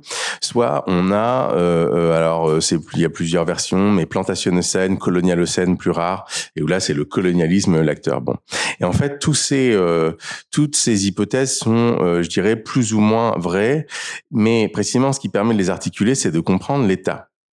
Et d'une certaine manière, ce qui est à l'œuvre en ce moment et qui a, je pense, étonné aussi beaucoup, beaucoup de militants écologistes, c'est-à-dire la violence de la, la, répression, bah c'est justement une dynamique d'État en fait. Euh, euh, euh alors pas l'État en soi, pas. Mais si on regarde justement d'un point de vue du point de vue de Carl Schmitt, bah si la désignation d'un ennemi intérieur et le fait de, désigner qui est ami, qui est ennemi, ça fait partie intrinsèque du politique et ça fait partie des coordonnées de l'État, c'est-à-dire définir ce qui est de l'ordre de l'ordre public et ce qui est de l'ordre de la menace à l'ordre public. C'est pas quelque chose que l'État ne peut pas faire. Bon, donc euh, ce qui fait partie des coordonnées du problème, c'est l'État et les logiques les mécanismes de domination, pour le dire de manière euh, de régulation, de domination de l'État, ne sont pas réductibles au, au, au, capitalisme. Donc de ce point de vue-là, c'est intéressant que tu que tu bondisses d'une certaine manière sur Carl Schmitt, puisque ça montre que au fond l'auteur phare de la théo de du théologico-politique, de la théologico de la théologie politique, bah, qu'au fond ces questions euh, euh, euh, euh ne sont pas épuisables en fait par une dynamique d'analyse, enfin par une analyse qui s'en tiendrait à juste une analyse de capitalisme, d'intérêt de la classe capitaliste, etc. Justement, ça ne marche pas. Ça ne marche pas d'un point de vue euh, génétique et ça ne marche pas d'un point de vue euh, d'analyse du présent au fond, quoi. Alors désignation d'un ennemi euh, intérieur et, et alors tu citais les travaux de de de, de Gil Anija. écoute, pour faire très simple et, et pas monopoliser la la la, la conversation j'ai essayé de parler du terme de fanatisme. Bon, en gros, pour pour peut-être expliciter davantage, l'auteur auquel faisait référence euh, Mati euh, considère au fond que la question même de l'ennemi s'est construite avec un vis-à-vis double euh, qui est au fond euh, euh, qui vient du christianisme et qui vient du rapport du christianisme à la fois aux juifs et ensuite plus tard mais mais dans, dans un lien indéfectible enfin indissociable plutôt avec l'altérité musulmane quoi bon. Donc les, les, juifs d'un côté les arabes de l'autre quoi bon. Et donc l'idée c'est que la racialisation de ces autres a été constitutive du rapport du christianisme aux autres en général et même du christianisme en tant que tel quoi bon. Sachant que là, de ce point de vue-là, la sécularisation, c'est juste le christianisme en tant que tel. Ce, ce, ce sur quoi je, je, enfin, je suis pas vraiment d'accord. En revanche, ce que ça permet de voir, c'est que oui, il n'y a pas la racialisation, c'est pas quelque chose qui marche euh, comme ça euh, de manière indéterminée. C'est pas simplement euh, nous n'aimons pas les autres, quoi. Bon, et, et ces, ces formes de racialisation spécifiques, singulières, elles, elles ont en fait un rôle très central que même la plupart des théories décoloniales en fait ne, ne prennent pas en, en, en compte.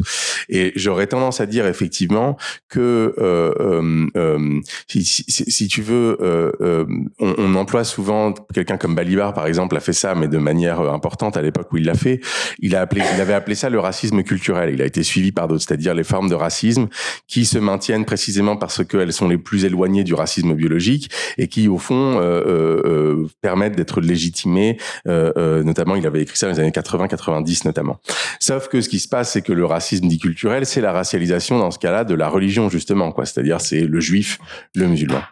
Euh, euh, et donc ce qui est euh, ce qui est racialisé, c'est c'est l'appartenance religieuse supposée, sachant comme tu le sais que les convertis qui n'étaient pas complètement convertis au christianisme étaient les premiers dont on a dit qu'ils avaient que leur sang était impur, quoi. Bon. donc ça, je pense que si tu veux la centralité de ces dynamiques de racialisation là dans la création d'un ennemi intérieur, je pense que c'est quelque chose de complètement vrai et je pense qu'il faut préciser cette cette cette cette ligne argumentative, euh, ce qui signifie au fond. Alors moi j'ai parlé de fanatisme, mais je pense que euh, il y a évidemment euh, d'autres euh, catégories, mais ce sont ces catégories en fait de disqualification politique qui précisément parce qu'elles ont une, une dynamique théologique ou une dynamique religieuse créent en fait un, système binaire dans lequel soit on est pour, soit on est contre. Et si on est contre, de toute façon, ça veut dire qu'il n'y a aucune discussion possible avec vous. Quoi. Bon.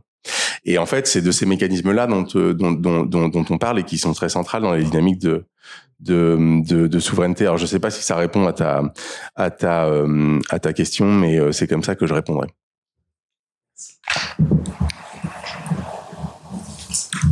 Il y a une question. Euh, c'est pas comme une question, c'est pour revenir à ce que vous disiez au début sur le fait que euh, la disqualification des mouvements écologistes en les, en les, en s'appliquant le vocable de radicalisation. Je voulais dire que ça, c'est un mécanisme qui remonte à en fait, euh, par rapport à, en tout cas à l'islam, c'est le fait, euh, pour revenir à l'histoire de l'Algérie, de euh, d'avoir inventé un islam colonial en redéfinissant systématiquement euh, le droit, le droit musulman. Euh.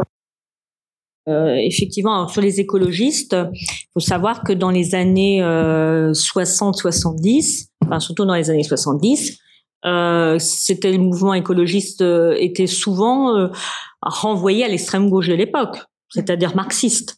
À l'époque, euh, le stigmate était marxiste, il n'était pas du tout. Mais ce qui est d'ailleurs intéressant par rapport à ce qu'on l'enjeu de l'après-midi, c'est-à-dire qu'actuellement le stigmate religieux euh, fait sens pour l'ennemi intérieur. Euh, clairement, moi, quand j'ai regardé les archives pour ma thèse et autres, puisque je travaillais là-dessus, euh, c'était pas du tout euh, religieux à l'époque. C'était que du marxisme. C'était des communistes, c'était, euh, j'en sais rien, l'extrême gauche venue d'ailleurs, notamment Cress-Malville. C'était un Sainte-Soline de l'époque. C'était que ça qui faisait écho, y compris dans la presse. à l'époque, on disait pas éco-terroriste, on disait simplement gauchiste. Et ça, ça, ça suffisait. Donc ça, c'est intéressant de voir aussi l'évolution euh, euh, et le fait qu'il y a effectivement, alors je suis tout à fait d'accord avec ce qui a été dit tout à l'heure, euh, le point de rupture, c'est quand même 2001.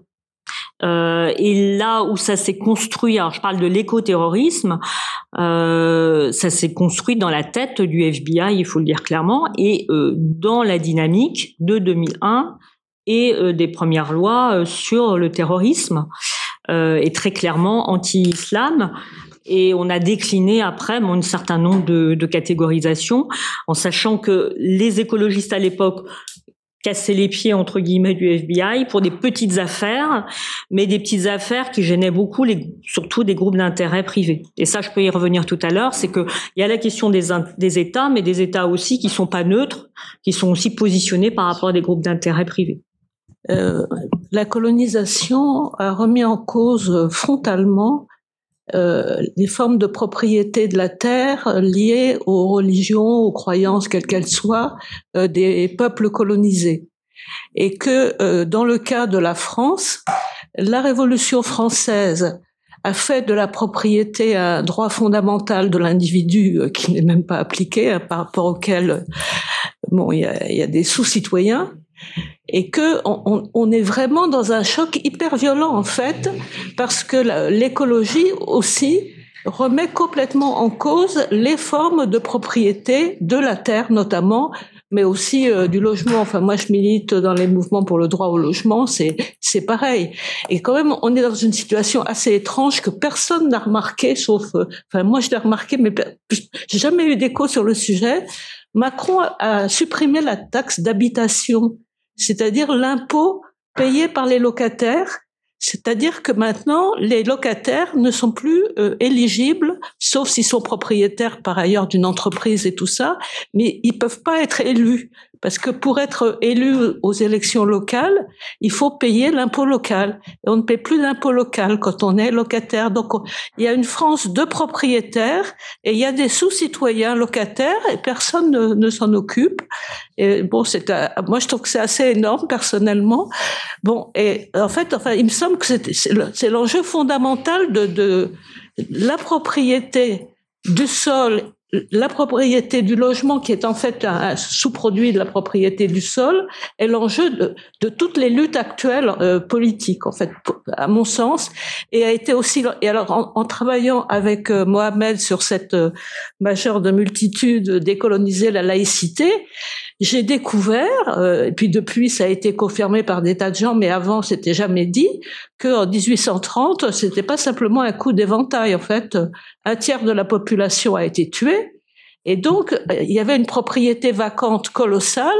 Et donc, euh, après euh, X années, je sais plus combien, enfin, du côté de 1870, la terre a été mise aux enchères et pour être capable d'acheter la terre, il fallait être citoyen à la manière française. Et si on était euh, arabe ou, ou, kabyle ou tout ce que vous voudrez, euh, avoir déjà de, de, la richesse pour être en, en position d'acheter, puisque les biens étaient religieux et les biens à bout les biens religieux musulmans n'étaient plus euh, légitimes en fait.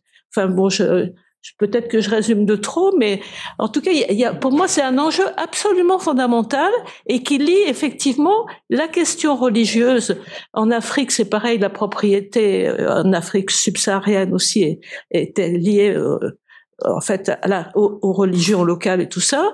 Et euh, la colonisation en fait d'ailleurs c'est intéressant parce que j'ai travaillé au ministère de l'équipement euh, qui s'appelle maintenant de l'écologie et euh, ce ministère on faisait de la coopération avec les pays africains et un des, un des gros problèmes de la colonisation c'était l'impossibilité euh, de, de, faire euh, digérer la propriété à la française euh, aux, euh, aux, Africains, quoi. Bon, donc euh, voilà. Bon, et c'est pour ça que je trouve ça tout à fait passionnant. Alors c'est pareil, je sais pas si ça sera une remarque ou une question ou un, je sais pas quoi, mais en tout cas, voilà. Je, pour commencer, en tout cas, je voulais en lisant notamment ton livre, en t'écoutant là, j'avais euh, euh, je, parmi les multiples choses qui m'ont énormément plu, pardon, je commence pas par le début. Voilà, je, merci pour euh, ton intervention et ce livre. Euh, je trouvais que une des choses qui moi me passionnait dans la manière dont tu as proposé d'articuler euh, cette euh, la question religieuse à la question écologique. Tu disais effectivement que c'était pas la première fois que Hassan Hadj l'avait déjà fait notamment, mais sauf qu'effectivement lui il ne fait pas, il donne pas de perspective généalogique. Il enfin, donc c'est voilà, il y a, y a, y a c'est un champ immense en fait. C'est et que la façon, enfin que ce qui m'intéressait dans ce que tu faisais, je, je, retrouvais le même geste. Je vais essayer d'être un tout petit peu clair avec. Euh, avec euh, une des choses qu'ont fait euh, Greber et Wengro dans leur ouvrage qui s'appelle, je sais jamais le titre, euh, au commencement était, complètement nul en français. C'est ça en français? Je sais pas si vous voyez ce livre qui est sorti il y a un an ou deux, donc d'un anthropologue et d'un préhistorien sur la question des sociétés égalitaires. Et je, je sais pas si tu te souviens dans ce livre, un, un des un des multiples points absolument pour moi passionnants de ce livre extraordinaire. Oui. Euh, au commencement était de David Graeber et David Wengro. Euh, c'est euh, puisque c'est voilà c'est un, un, immense livre euh, qui dont notamment un des points tient sur la, dimension exhaustive qui je pense est vraiment un point de méthodologie dans leur texte bref cherche à intégrer on va dire le monde extra européen au récit européen d'auto-engendrement etc et notamment euh, lorsqu'il montre comment finalement cette question de l'égalité qui semble enfin qui a été souvent présenté euh, dans l'histoire des idées européennes comme sortie d'un chapeau des philosophes européens parce qu'ils sont très intelligents, comme on sait, était totalement lié euh, à cette euh, à ce nouveau monde auquel ils avaient accès par évidemment la colonisation, mais et au fait qu'ils avaient ils faisaient la découverte et l'expérience de sociétés vraiment égalitaires et que toute la enfin qu'une grande partie de la constitution et l'élaboration théorique euh, sur la question du progrès, de l'égalité, hein, des sociétés, enfin, qui, qui, se passe au moment du, au XVIIIe siècle. En fait, ce sont des réponses, et pour eux des réponses en plus conservatrices euh, à, à, à, à, leur confrontation avec d'autres, mais des vrais. Enfin, je trouve que c'est voilà, c'est dans ce livre-là un des points que je trouve passionnant, c'est de de vraiment prendre en compte de manière très concrète, euh, historique, euh, par des textes, euh, la façon dont euh, euh, la pensée européenne a été impactée, a été influencée euh, euh, structurellement, enfin intimement par ce, voilà, cette, cette, voilà, la colonisation. Et, je trouve enfin, il y a le même geste effectivement à faire de savoir. je suis entièrement d'accord avec toi. C'est évident que la question de la colonisation est un euh, comment dire, est une étape nécessaire pour comprendre ce processus de sécularisation que euh, que des voilà les, des, des textes moi qui m'ont enfin des voilà qui m'intéressent énormément cette question de la sécularisation que ce soit chez Agamben soit chez Illich enfin il y a ce point entre en partie aveugle, en tout cas chez Agamben, moins chez Illich, mais en partie aveugle de bah, quelle est la part de la colonisation dans ce processus de, de, de sécularisation et que enfin concrètement comment enfin voilà la grande question que je me pose et à laquelle je trouve tu tu réponds en partie en tout cas dans dans ce livre c'est quelle est enfin concrètement comment la colonisation pourquoi la colonisation et comment elle euh, participe à la sécularisation du monde européen. Enfin concrètement euh, tu, alors tu, tu reparles effectivement c'est ce que venait de dire Anne à la suite de la Révolution française, le fait que les, biens de l'Église soient euh, de fait sécularisés. Mais voilà, moi, je, voulais, si je peux me permettre, juste. Euh, est-ce que, comment, est-ce que tu pourrais un tout petit peu plus revenir dessus sur, euh, en quoi cette, enfin, ce, moment, enfin, ce moment, c'est même pas, enfin, voilà, cette, ce, cette politique coloniale européenne euh, dont il s'agit de savoir effectivement à quel moment elle démarre et le point que tu fais sur euh, le fait de devoir revenir aux croisades et, et moi, il me semble essentiel. Je sais pas s'il y, y a un texte de dans le travail fantôme de Illich, il fait le même point que toi en disant 1492, c'est pas seulement le début de la conquête euh, de Christophe Colomb, c'est aussi la fin de la Reconquista. Et donc c'est c'est la même année en fait parce qu'à un moment donné, ben voilà, on a soi-disant reconquis l'islam chez soi et donc ben on peut donner des sous pour aller euh, mettre la croix ailleurs. Donc c'est vraiment, enfin là il, il, fait le même point de continuité. Euh, enfin moi là que je trouve absolument passionnant, mais bon voilà. C'est dans quel texte Dans le travail fantôme. Hein. Mm. Voilà, donc c'est pas vraiment des questions, c'est plus des. Bon, mais... C'est pas d'accord, argument ou pas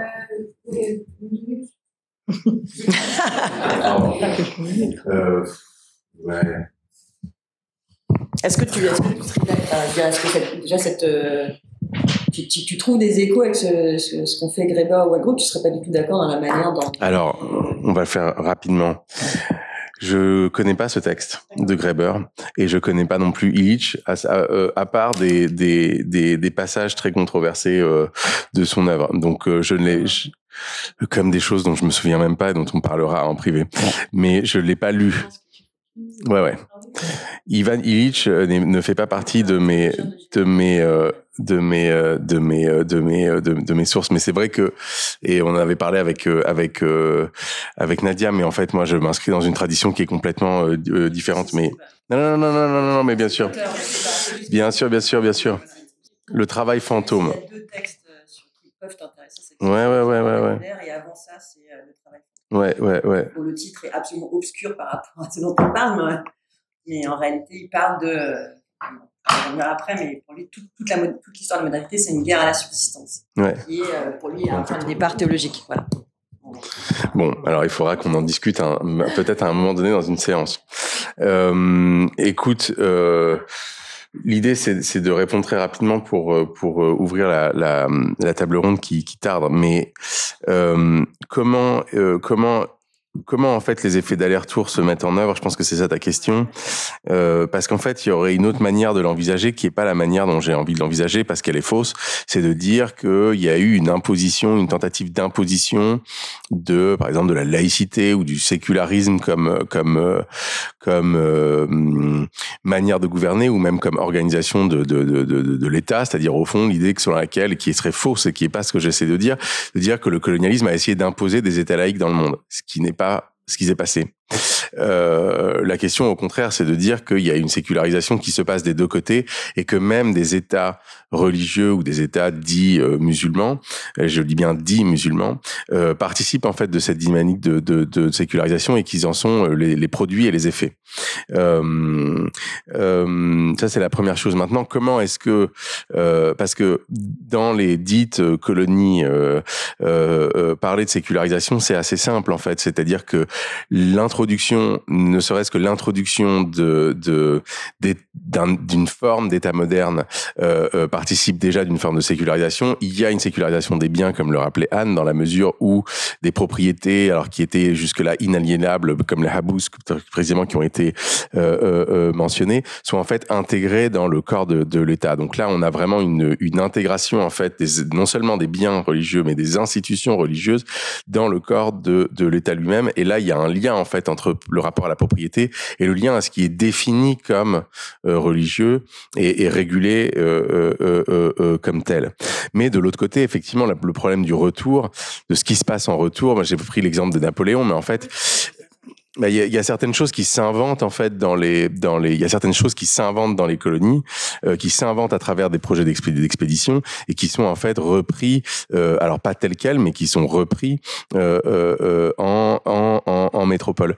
Euh, tu le vois avec avec avec lui mais il y a il y a quelque chose aussi qu'on qu'on ne prend pas souvent en compte et qui serait en vérité le vrai point de départ et je m'arrêterai là qui est qu'on néglige aussi le le la dimension idéologique ou l'importance en fait euh, par exemple des récits ethnographiques euh, des récits premiers récits missionnaires par exemple. Tu le mentionnais par rapport à la question de l'égalité. Alors j'ai pas lu la démonstration mais ce qui est sûr c'est que les premiers écrits missionnaires qui sont faits sur les civilisations indigènes qui posent la question de savoir si oui ou non ils ont une religion si oui ou non ils sont convertibles en fonction du fait de savoir si oui ou non ils ont une religion précisément euh, posent des questions c'est des chrétiens qui la posent, mais c'est des, des questions qui vont modi- modifier en fait le vocabulaire chrétien lui-même et en fait même donner lieu à des débats où au fond euh, le, le, le, ce qu'on va appeler plus tard l'anticléricalisme euh, va en fait jouer un rôle absolument euh, central. Au fond, cette littérature missionnaire, je pense qu'elle participe en fait du, du fait de faire craquer le dispositif euh, théologique scolastique de l'intérieur d'une certaine manière. Donc là, on voit qu'il y a une dynamique qui se passe en, dans un effet, euh, euh, si tu veux, d'aller-retour. Mais c'est pas étonnant qu'on, qu'on, et je finirai là-dessus pour relancer la discussion, qu'on circule entre deux questions, euh, puisque c'était un peu ça. Euh, euh, si on regarde un peu l'argumentaire de la, de la, de la, de cette séance, qu'on circule entre deux, deux, deux types de questions justement. Nadia, tu les avais mentionnées. Là, on est vraiment dans une question généalogique où on voit que la question théologico-politique se pose, c'est-à-dire au fond, à la faveur de la crise climatique, il y a une très très vieille question d'histoire du présent, pourrait même dire de philosophie de l'histoire qui se repose, c'est d'où vient la crise climatique Bon, d'où vient la crise climatique? La crise climatique, l'anthropocène, c'est quand même un autre nom d'un concept qui est là depuis très longtemps, qui est la modernité. Donc certes, c'est nouveau et en même temps c'est très ancien, c'est-à-dire que c'est une très ancienne question, c'est-à-dire sommes-nous modernes et d'où vient la modernité? Et la sécularisation a toujours été une manière de même poser le problème et donc et d'en donner une solution. Donc c'est pas étonnant qu'on retombe sur nos pattes de ce de ce point de vue-là. Euh, euh, et la deuxième chose, et c'est ça qu'il faudrait qu'on tente d'articuler, euh, je dirais maintenant, quoi, c'est quelque chose qui a trait à l'analyse du, contemporain, à savoir, comme ça avait été mentionné, les dimensions religieuses des mouvements de contestation eux-mêmes et les dimensions religieuses des répressions de ces mouvements eux-mêmes. Donc, je pense que c'est, on, va peut-être ouvrir la conversation. Je sais pas qui voudrait prendre la parole dans les intervenantes pour pour pour, On s'aperçoit aujourd'hui, il y a aussi la répression vis-à-vis des droits de l'homme. mais c'est lié. Et, et c'est pas extraordinaire. Mais alors justement, euh, et, et interdit. Et alors, alors qu'on avait, la 1789, on a le droit de circuler, après l'Europe, dans sa constitution, élimine cette possibilité de circuler. Ah ouais, ouais. Maintenant que les gens circulent de plus en plus à cause des crises climatiques, euh, on leur interdit, enfin bon, euh, on, est- on leur interdit euh, de circuler et en même temps on attaque les droits de l'homme qui étaient dans, des, dans, des, dans des pays qui se targuent d'être euh, des tenants des droits de l'homme et qui veulent l'université au, monde entier. Mais, parce, mais bien sûr, non, non, mais ce qu'on ce qu'on essayait de dire depuis tout à l'heure, c'est que justement, le, le, le fait de transformer certaines questions sociales en questions politico-religieuses, de leur donner, euh, euh, de de- de- d'utiliser ce vocabulaire du fanatisme, de, du séparatisme, etc., pour disqualifier un certain nombre de groupes, certes, c'est une question qui se pose euh, comme une question de police des cultes, d'une certaine manière, mais elle permet en fait au, au droit lui-même d'être modifié. Elle a un impact sur le droit de toutes et tous, justement, précisément. Et là, ce qu'on voit, c'est que euh, euh, c'est ce qu'on disait un peu au début, c'est qu'une loi qui a été pensée d'abord et avant tout euh, pour réguler, surveiller des communautés euh, euh, religieuses, elle va avoir un impact là sur la, diabolisation de la Ligue des droits de l'homme, puisqu'elle définit de manière générale euh, euh, l'illégitimité de la, désobéissance civile, en gros, quoi, comme étant contraire à l'ordre républicain. Donc oui, c'est un impact beaucoup plus euh, vaste. Mais si tu prends pas en compte cette matrice-là, disons théologico-politique, tu comprends pas la légitimation de, de, de- du type de pouvoir à l'œuvre. Voilà. C'est un peu ça dont on, dont on essayait de parler au, au, au début. Je propose peut-être qu'on fasse un premier, euh, on passe à la table ronde maintenant parce qu'en fait, euh, on a à peu de temps. 17h, à 17h, on a, on zappe la pause parce qu'à 17h30, on a un autre événement euh, euh, dans cette salle aussi sur le, enfin, qui peut vous intéresser euh, également sur les, di- les dilemmes moraux des activistes environnementaux. Ce sera une table ronde en anglais à 17h30 ici euh, par mes collègues Adrien Estave et Carola Clock. Euh, donc je pro, si vous en êtes d'accord, euh, euh, je propose qu'on qu'on fasse euh, un, un tour euh, de table euh, Sylvie, Émilie, Réjeanne et qu'on ouvre ensuite euh, à la discussion. Peut-être que donc Émilie, tu, tu veux commencer tes, tes remarques euh, sur, euh, si j'ai bien compris, les origines théologiques de la de la crise euh, de la crise euh, environnementale euh, actuelle, avec euh, tu disais euh, une réflexion sur les passages de de concepts, génération, production. euh, je les dis pas dans le bon ordre, mais voilà. Donc euh, si tu veux si tu veux fa- euh, faire tes tes, tes remarques, euh, on on t'écoute. Euh, oui. Euh, c'est pas facile comme exercice. euh, ah oui. ça par rapport. Ça sera pareil pour tout le monde, mais je m'excuse euh, si ça sera, si voilà, mes propos sont pas très clairs. C'est pas du tout évident comme euh, exercice de euh, parler in avec des gens qui n'ont pas forcément, enfin voilà, de choses qui sont par ailleurs pas forcément publiées à partir de quelque chose qui est à côté, avec beaucoup de liens, mais à côté littéralement. Euh, je sais pas, peut-être la première chose que je pourrais dire, que j'aurais dû dire tout à l'heure en commençant, c'est j'étais frappée quand tu as présenté au départ ton travail en, en, en, rappelant que quand tu as commencé à, à t'intéresser aux liens entre religion et, écologie, il y avait ceux qui travaillaient sur les questions de religion qui disaient mais ça n'a rien à voir, et ceux qui travaillaient sur les questions d'écologie qui disaient mais ça n'a rien à voir. Et évidemment, ça, pour moi, ça faisait écho euh, à des choses, enfin par analogie, pour le coup encore, avec mes propres objets de recherche, puisque je m'étais, euh, je me suis longuement intéressée euh, aux questions, euh, à l'articulation et à savoir s'il y avait plus qu'une, voilà, coïncidence, simultanéité entre destruction de la nature et patriarcat, en gros, et ceux qui s'intéressaient à l'action de la nature me disaient ça n'a rien à voir, et ceux qui s'intéressaient au féminisme disaient ça n'a rien à voir. Donc, enfin, et comme par hasard, enfin, je, voilà, je me permettais peut-être cette première remarque, je trouve que c'est intéressant que plein de choses qui jusqu'à présent et pour des raisons qui pour moi sont assez identiques ont été euh, complètement coupées les unes des autres. Enfin, c'est, enfin, et je pense que c'est très fortement, enfin, notre, notre euh, je sais pas, peut-être notre euh, notre point de départ, c'est le 19e siècle. Enfin, je veux dire, tout le 19e siècle, c'est réinventer un, un, passé, réinventer une origine, enfin, 19e siècle européen, en se coupant complètement de ce qui se passait auparavant, en comprenant pas du tout sa propre histoire, enfin, et à découper en petits morceaux, euh, énormément, enfin, et même au niveau disciplinaire. Je veux dire, voilà, on est chacun dans nos petites disciplines, et dès qu'on veut les croiser, ça marche pas, enfin, et que là, aujourd'hui, à plein d'égards, voilà, religion, écologie, enfin, je veux dire, féminisme, ou, je sais pas, patriarcat, c'est intéressant de voir que toutes ces choses-là, en fait, euh, chacun de manière, euh, enfin, un peu avec des bricolages au départ, mais de fait, on est obligé de, de, refaire ces liens-là qui existent, mais qui ont été coupés, parce que c'est comme ça que fonctionne l'ordre dans lequel on est. Enfin, je pense que c'est vraiment de ça dont il s'agit. Euh, euh, voilà. Donc, donc voilà, c'est un lien. Euh, enfin, je veux dire, c'est pas c'est pas que par analogie toutes ces affaires-là. C'est justement qu'il faut sortir d'analogie et que nos, nos, nos, nos travaux. Enfin, on est beaucoup à travailler à, à différents endroits et dans des disciplines différentes, mais il me semble que beaucoup euh, portent sur cette question-là, que justement il faut lever le voile, je ne sais pas comment, de, l'analogie, en disant non, non, en fait c'est beaucoup plus que de l'analogie, et que ça arrange tout le monde, en tout cas ça arrange le pouvoir de penser que ce ne sont que des, analogies, et de renvoyer à, à je sais pas, à des propos qui ne seraient pas euh, valables le fait de vouloir voir plus que des analogies. Bon, euh, alors effectivement, euh, moi je suis arrivée à cette euh, à cette question, euh, enfin à une recherche euh, euh, sur les, on va dire, des origines théologico-politiques, je sais pas, ou en tout cas théologiques de de cette crise écologique par mes par cette, on va dire, par ce prisme de l'écoféminisme, ce qui peut paraître dit comme ça là à nouveau très énigmatique. Euh, je, je, peux essayer de vous expliquer euh, de manière extrêmement schématique euh, un peu pourquoi. Et, peut-être que ça fera écho justement aux trois tables rondes que vous avez essayé de faire en une, parce que vous, avez quand même essayé de faire trois tables rondes en une. Ne, vous moquez pas de nous.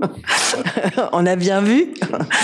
Euh, à savoir que dans un premier temps, en m'intéressant à ces voilà mouvements euh, et euh, courants de pensée euh, se réclamant dans les années 80, principalement en Europe, aux États-Unis, de l'écoféminisme, une part, un des points que je, un des fils qui m'avait intéressé, c'était effectivement leur lien à la spiritualité.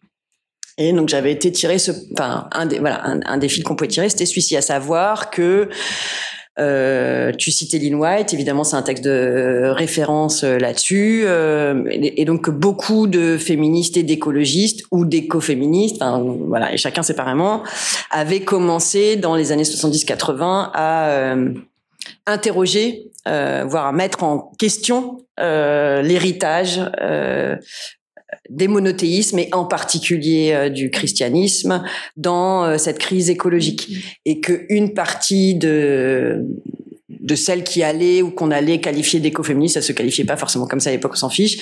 Euh, dans les universités, notamment états-uniennes, évidemment, c'est pas du tout français cette affaire-là. Euh, euh, euh, s'était intéressé à, euh, on va dire, à euh, une critique interne, je sais pas comment dire, du christianisme en, faisant une critique féministe. Il y avait, il y a des départements, il y avait des, cours, c'est, lunaire pour la France évidemment, mais c'est comme ça que ça se, voilà, sur de la théologie féministe. De ce qu'ils appelaient de la théologie. Bon, voilà. Donc, voilà, c'était un point qui m'avait intéressé. Euh, concernant la question de la, la comment dire de la ah, je sais pas comment je dire ça de l'importance de cette dimension spirituelle au sein des mots écologistes honnêtement je suis je suis pas sûre que ce soit euh, si important que ça. Enfin je suis pas sûre que enfin elles y cherchaient disons pour le dire comme ça euh, euh, qu'il y avait une dimension euh, de réappropriation euh, de voilà culturelle euh, féministe de d'une dimension notamment féministe de la religion. En gros euh, il s'agissait de, de, voilà de de faire une grande critique notamment du christianisme qui est une religion d'un dieu unique masculin qui a éliminé toutes les divinités enfin comme tous les monothéismes ben, mais mais voilà s'intéressant en particulier au christianisme mais pas pas, pas seulement et de montrer que enfin d'essayer d'en comprendre on va dire les impacts quasiment psychoculturels je sais pas, quelque chose comme ça, du fait d'être dans une euh, tradition culturelle qui avait considéré que, qui avait éliminé euh, toute forme féminine du divin pour le dire comme ça. Et que parmi voilà toutes les histoires, euh, enfin tout, le travail de, des historiens de la théologie, on avait euh, remarqué plein de choses, tout ce passage du polythéisme au monothéisme, mais qu'un des points qui avait été peu noté, c'était euh, donc cette, enfin c'est une forme de tautologie, sauf qu'en fait c'est quand on le dit c'est toujours mieux, cette disparition dans le même temps avec les monothéismes de la, enfin voilà d'une divinité, féminine ou d'un d'une spiritualité féminine. Alors évidemment tout le monde va dire ah oui mais quand même Marie, oui oui enfin bon bref Marie c'est quand même pas Dieu, quoi. Je dire. Euh, euh, non, pardon, mais je dire. Euh, donc moi, voilà, ça c'était c'était une chose qui m'avait intéressée. Et comment comment faire le lien avec un autre niveau qui rejoint, enfin voilà, euh,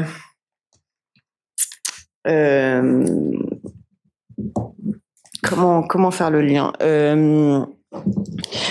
Disons que voilà, il y avait, il y, a, il y a ce premier point qui est très intéressant euh, de voir, d'aller. J'avais été un peu euh, m'intéresser, on va dire, à des formes de réinvention, de de pratiques euh, religieuses, enfin spirituelles autour de ces questions de divinité. Mais bon, voilà, c'est pas forcément de ce côté-là que ça m'intéressait le plus.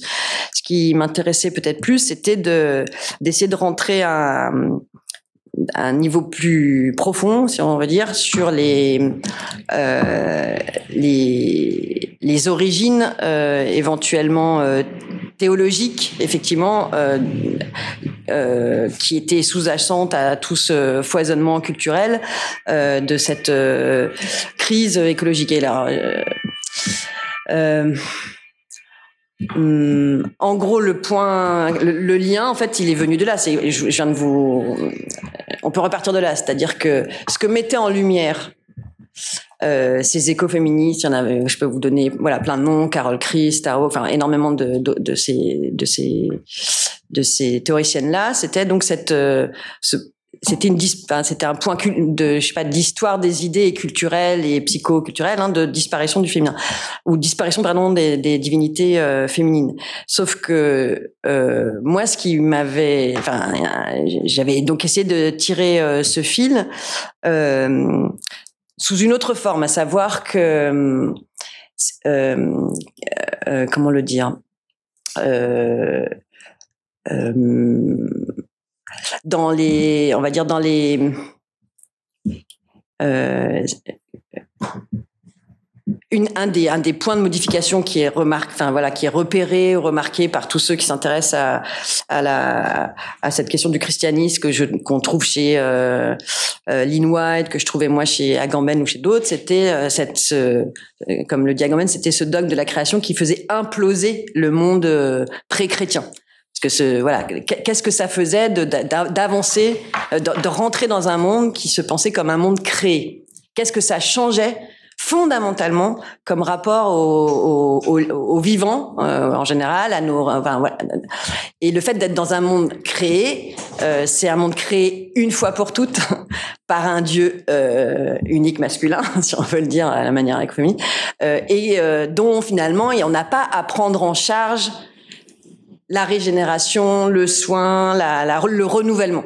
et qu'on pouvait, on pourrait, euh, en tout cas, moi, c'est un des points qui m'intéresse, proposer un, un contraste que vous, que vous, voilà, qu'on trouve chez plusieurs historiens du christianisme, chez Peter Brown, chez plein d'autres, mais entre ce monde qu'on peut appeler païen, si on veut, euh, voilà, ce terme, il faut le mettre avec, euh, comme vous savez, 50 guillemets, mais euh, d'un monde donc qui serait un monde qui n'est pas créé et donc qui doit être euh, avec, enfin, renouvelé par des pratiques euh, quotidiennes, des rituels, des, enfin, et pas que des rituels, enfin, je veux dire, bon, voilà, tous, toutes ces pratiques qu'on a mis dans le gros sac paganisme euh, et qui progr- enfin, qui, avec lequel on est en rupture à partir du moment où on est dans un monde créé. C'est dans un monde créé, un monde créé une fois pour toutes, par un Dieu dont la providence se charge finalement d'assurer le, fonctionnement. Et on pourrait considérer que, enfin, voilà, c'est coïncidence, simultanéité ou, plus que ça, que enfin, de, de manière, enfin, on peut repérer que au moment, en gros, même si ce moment est extrêmement, euh, où disparaissent euh, la, on va dire les divinités féminines pour euh, que s'installe le monothéisme, enfin on change, de, on, passe d'une conception que moi j'appellerais une conception générative du monde, qui est propre à des sociétés de subsistance. Donc on, tout est tout, en fait, tout le travail de tout le monde, c'est un travail génératif. Il faut renouveler euh, évidemment nos, propres communautés, il faut renouveler le vivant avec lequel on est, il faut renouveler nos liens avec les ancêtres. Tout, en fait, on pourrait considérer que les sociétés, enfin c'est comme ça que moi je le qualifierais, que les sociétés de subsistance sont des sociétés qui sont où il y a une forme de division genrée du travail reproductif. Mais tout le monde s'intéresse à la question reproductive, au, enfin au sens large du terme. hein. Et que passer à un monde créé, passer, passer à un monde dans lequel euh, voilà il y a, cette question ne se pose plus, la question de la génération est, est progressivement disqualifiée. Elle passe du côté de la corruption, que ce soit physique ou morale. Elle devient une question qui est soi-disant prise en charge que par les femmes, qui ne concerne que les femmes. Et et, bon, Euh, et on est dans un, on passe, on va dire, moi enfin, on passe d'un paradigme de génératif un paradigme de la création créationniste, si on veut euh, s'amuser. Euh, et toute, ma question à moi, et c'est là où j'avais rencontré ton travail euh, notamment, c'était, bah, ok, très bien. Alors, disons que se met en place pendant, euh, de, de, de, je sais pas, l'an zéro, on va dire, euh, jusqu'à début de la modernité, ce, une conception du monde créationniste, très bien. Euh, et puis il faut comprendre comment, enfin, qu'est-ce que ça a comme effet dans la société. Enfin, ça c'est voilà. Et moi je me sers d'Illich de qui s'est immensément intéressé à ça. Mais pour aller très vite, parce que je pas, je m'excuse de prendre autant de temps. Euh, que devient ce paradigme créationniste dans la modernité? Et, moi, évidemment, c'est ce, enfin, en- quelles sont les formes de sécularisation de celui-ci? Et par, par quoi ça passe? Et comment ça, comment ça fonctionne? Euh, Et c'est voilà, c'est à ça que je m'intéresse maintenant. Et effectivement, je pense que la question coloniale est absolument fondamentale, que sans la colonisation, cette, ce- cette sécularisation, ce passage-là serait pas fait. Mais mm, notamment, je peux vous en donner euh, un exemple. En gros, je dirais que si on, pour, pour se donner des repères, euh, euh, on est passé, je dirais, d'un paradigme créationniste à un paradigme de la production, qui serait, pour moi, en fait, c'est un héritage sécularisé du créationnisme. Et de, manière étymologique, la production, qui est quand même le monde dans lequel nous sommes, comme euh, pas besoin de, c'est un terme au départ de théologie. C'est un terme que, que vous trouvez notamment chez saint Thomas, euh, enfin chez Thomas d'Aquin, pardon, euh, qui est un synonyme de création. Et donc la première personne qui, dans un premier temps, produit, c'est Dieu. Et qu'est-ce qui produit En fait, ce terme de, de, de production, production, c'est un, c'est pour, euh, ça, il fait partie des termes qui, qui permettent de distinguer le mode de, de venue à l'être euh, des êtres créés, nous, la création, du mode de venue à l'être de Jésus, du, Fils de Dieu, qui lui est engendré. Donc toute la question de la génération est reprise, mais de manière spiritualisée. Enfin bon, bref, voilà, moi je, peux vous en parler pendant 58 heures. Mais... et, et la question de la production, enfin, au départ, c'est un terme de théologie. Or, où est-ce qu'on le trouve Où est-ce que ce, ce terme réapparaît dans la modernité? Chez les physiocrates. Et les physiocrates, c'est qui Comme vous savez, ce sont les proto-économistes euh, dont nous sommes euh, à nouveau euh, issus, qui commencent à parler, quand vous cherchez dans les articles de l'encyclopédie, le article grain, article homme, là, là, ils parlent, tout est devenu production. D'où il sort Enfin, il sort pas du ciel non plus. C'est pour ça que moi, le texte de Greber m'avait autant intéressé. C'est que ça sort pas du ciel. Comment on peut comprendre comment, d'où il réapparaît? Et la première manière de le comprendre, c'est de comprendre que bah, ils et au départ ils l'entendent parce que les physiocrates sont des, enfin ils sont ils sont tous chrétiens, enfin je veux dire ils ont tous une forme. C'est un terme, ils le prennent au sens littéral du terme, c'est-à-dire qu'ils parlent de production parce que ce, ils parlent d'être créé. La plante est produite, elle est créée au sens euh, comme tout ce que voilà. Et puis à un moment donné, bah c'est propre de la sécularisation, la, enfin la- Dieu c'est devenu une petite coquille qui tombe et on a oublié qu'en fait tout tenait par cette affaire-là quoi. Dans un premier temps. hein. Euh, voilà. Je n'étais pas claire du tout, je m'excuse, mais donc voilà. Les physiocrates n'étaient pas proches des bouddhistes. Mais c'est ce qui est absolument. Pas. Non mais voilà, et les physio. Ouais. Mais c'est pas seulement, enfin, c'est, pas seulement ce que, alors je, je l'ai peut-être mal dit, mais c'est pas seulement, euh, comment dire, c'est, c'est pas juste une coïncidence ou le, fait qu'ils réutilisent ce terme, c'est que les physiocrates eux-mêmes vivent dans un monde chrétien, c'est-à-dire dans un monde dans lequel ce monde créé euh, est, euh, est un monde où, enfin, l'ordre du monde est un ordre voulu par Dieu. L'ordre du monde, c'est l'ordre qui a été voulu par Dieu. Et c'est toute l'origine de toutes les sciences modernes. Des sciences économiques, des sciences mathématiques, hein, à savoir, il faut déchiffrer l'ordre du monde venu par Dieu. C'est ça, le, enfin, je veux dire, enfin, ça, c'est, voilà, c'est une chose qui est relativement bien démontrée aujourd'hui, de, qu'il y a des racines théologiques aussi de toutes ces sciences modernes, pour le meilleur et pour le pire, enfin, mais qu'il s'agit de déchiffrer ce, l'ordre du monde, et puis à un moment donné, avec les physiocrates, ça va être déchiffrer, puis réordonner un petit peu, pour qu'ils soient encore plus euh, liés à cet ordre du monde. Et cet ordre du monde, c'est quoi? Ben, C'est un monde où, avec, avec l'idée d'une fertilité infinie, qui est liée à, cette, à ce monde créé. Parce que le- dans la bonté divine de Dieu, il nous a donné un monde infini. Or, où est-ce qu'il trouve une traduction littérale de cette fertilité infinie? Bah, Ce nouveau monde, qui est, comme vous savez, chez Locke et chez les autres, c'est au commencement du monde, le monde était comme l'Amérique c'est la fertilité euh, qui est pour nous, puisque bien sûr personne la cultive, il y a personne là-bas, etc., etc. Bref, en tout cas, les- en fait, les liens, si on, si on a, on, comment, on, on a ce fil-là, qu'on le tire, on peut retrouver dans, les, dans tout un cheminement, dans tous ces textes-là où, bon, voilà. Donc je pense que la question de ces cas conquête, il a un sens théologique. hein. Ah bah, que, euh, la conquête de l'Amérique, c'était euh, que les chrétiens se rapproprient les, les biens que Dieu leur a. C'était ça. Oui, bah, bah. Et que les, et que les, les Amérindiens. Oui, la reconquista. Ils n'avaient aucune légitimité. Tout à fait. Ouais, ouais, ouais. C'est un terme théologique. Bah, je suis- oui. Et donc la question de la sécularisation, pour moi, de plus en plus, est, est, est le- est un point fondamental. On peut pas comprendre, euh, la, on pourrait dire la, quasiment la, la matrice euh, ou le euh, mo- enfin, je sais pas, moderne dans lequel on est par rapport à l'action de la production si on n'a pas en tête ça. Donc après la question pour moi c'est est-ce qu'on peut sortir d'une est-ce que est-ce que c'est possible de se déthéologiser? Puisque le, le, le point de la sécularisation c'est de dire bah, en fait on n'est pas du tout dans un monde déthéologisé voilà c'est une reformulation sous d'autres formes d'une certaine euh, du christianisme. Moi la, la question qui m'intéresse c'est est-ce que euh, est-ce qu'on peut sortir de cette matrice euh, chrétienne sécularisée je sais pas comment le dire comme ça. Et, et je pense que voilà un des points aujourd'hui qui est de plus en plus, enfin de contraste qui revient sans sans surprise, c'est cette question des, sociétés de subsistance qui ne sont pas du tout des sociétés chrétiennes. Voilà. Pardon, je vais parler beaucoup. Merci. euh, Merci infiniment, Émilie. Euh, tu, tu as commencé par dire que tu voyais pas où étaient les liens et on voit qu'en fait, euh, il y en a beaucoup, beaucoup mais- qui émergent. Donc, euh, et euh, on a noté la petite remarque sur les trois tableaux rondes en une. Donc, pour se faire pardonner, Ah on, te, on réserve, dès que ton livre est publié, tu viens ici et tu, et tu vas le, le présenter en bonne et due forme. On prend date dès aujourd'hui euh, pour, euh, pour ça.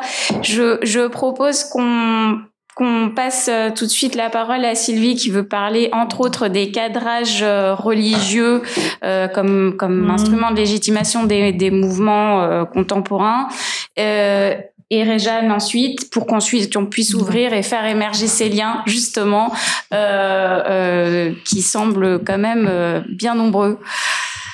Alors bon, alors moi je suis pas du tout dans le même. euh, en gros, ça va être un peu plus ras des pâquerettes. ça va être au niveau des militants et au niveau des écologistes, puisque moi j'ai travaillé vraiment sur les mouvements écologistes. Euh, je n'ose pas même pas dire combien de temps, parce que ça a bientôt 30 ans au moins. Euh, et euh, pour rajouter aussi euh, par rapport à la table ronde de cet après-midi, euh, évidemment, je vais essentiellement axer ce que je peux dire en moins de 10 minutes, c'est-à-dire je vais rien dire. Mais je vous envoie des petits, euh, des petits, bah, voilà, des petits, je sais pas comment dire, des petits post-it. Et puis à mes œuvres complètes, comme dirait l'autre, c'est-à-dire que heureusement j'ai écrit deux trois trucs, donc je pourrais vous renvoyer aux, aux articles. Euh, alors pour le religieux, alors je vais repartir sur l'actualité un peu comme l'a fait Mohamed parce que moi-même je suis rattrapée en ce moment par l'actualité, euh, autant du côté des militants parce que je fais aussi partie des tables rondes militantes parfois. Euh, que du côté des médias. Et je crois que pour comprendre aussi ce qui se produit en ce moment sur les questions euh, de radicalisation, euh, de, euh, enfin bref, euh, et de normalité ou d'anormalité militante, euh, il faut aussi penser aux médias, puisque les médias me sollicitent beaucoup, y compris pour que moi, en tant que sociologue, et ça c'est important parce que je me mets du coup dedans, euh, je participe à la labellisation. C'est-à-dire on me demande, on me demande si c'est de l'écoterrorisme, on me demande si ça c'est violent ou pas violent. Et dans quelle rubrique euh, Bah oui, bien sûr, oui. Ah oui, bien sûr. Enfin, je peux répondre parce que pourquoi je réponds? Parce que j'estime qu'en ce moment, si moi je réponds pas, il y en a d'autres qui vont répondre à ma place. Et donc, euh, il vaut mieux que ce soit encore moi qui réponde que quelqu'un qui, voilà, qui va dire euh, ah bah, là, c'est ça ou c'est pas ça. Donc évidemment, la première chose qu'on dit, c'est que l'écoterrorisme en France, ça n'existe pas. Puisque c'est une invention euh, totale euh, de, pour l'instant en tout cas, il n'y a pas de loi sur l'écoterrorisme. Euh, la criminalité écoterroriste n'a pas de valeur juridique et il n'y a pas que moi qui le dis, même les juges. En revanche, oui, euh, ce que nous on a vu en tant que sociologue depuis, alors c'est pour ça que je regarde un texte que j'ai quand même euh, mis sous mes yeux pour me souvenir surtout de l'année euh, de, parution avec Pascal Dufour, Graham Hayes et moi-même. On avait euh, travaillé en 2012, donc c'était bien avant même les attentats en France, etc. Un texte qui s'intitulait Radicalité au pluriel, radicalisation au pluriel, la fabrication d'une nouvelle norme entre guillemets politique. C'est-à-dire que Pascal Dufour, elle est québécoise. Graham Hayes est britannique. Moi, je suis française. Euh, on travaille sur l'écologie, mais pas que. Pascal Dufour, d'ailleurs, travaille beaucoup plus sur les féministes euh, nord-américaines et puis sur les questions aussi, en gros, libertaires, enfin les groupes libertaires. Et on remarque déjà en 2012 que se construit un nouveau concept qu'on va avoir maintenant. Je regarde surtout Nadia, le terme radicalisation, euh, dont on maintenant on en parle comme si c'était euh, un fait un fait social. Alors qu'en fait, c'est une norme politique qui a été construite et qui a été construite euh, clairement bah, dans les dynamiques. Alors déjà, nous, on l'avait repéré euh, post-attentat 2001. Donc ça, c'est un point important parce que ce terme, euh, surtout radicalisation, en plus qui tombe aussi sur nos écologistes, si j'ose dire, alors que Graham Hayes et moi, on était des vieux compagnons de route, même déjà il y a dix ans, ça faisait plus de 15-20 ans qu'on se connaissait. Euh, je vais le dire très rapidement, euh, les écologistes, même dans les moments, euh, je dirais, où ils faisaient euh, des grosses mobilisations, euh, ils n'étaient pas dans cette catégorisation-là de radicalisation.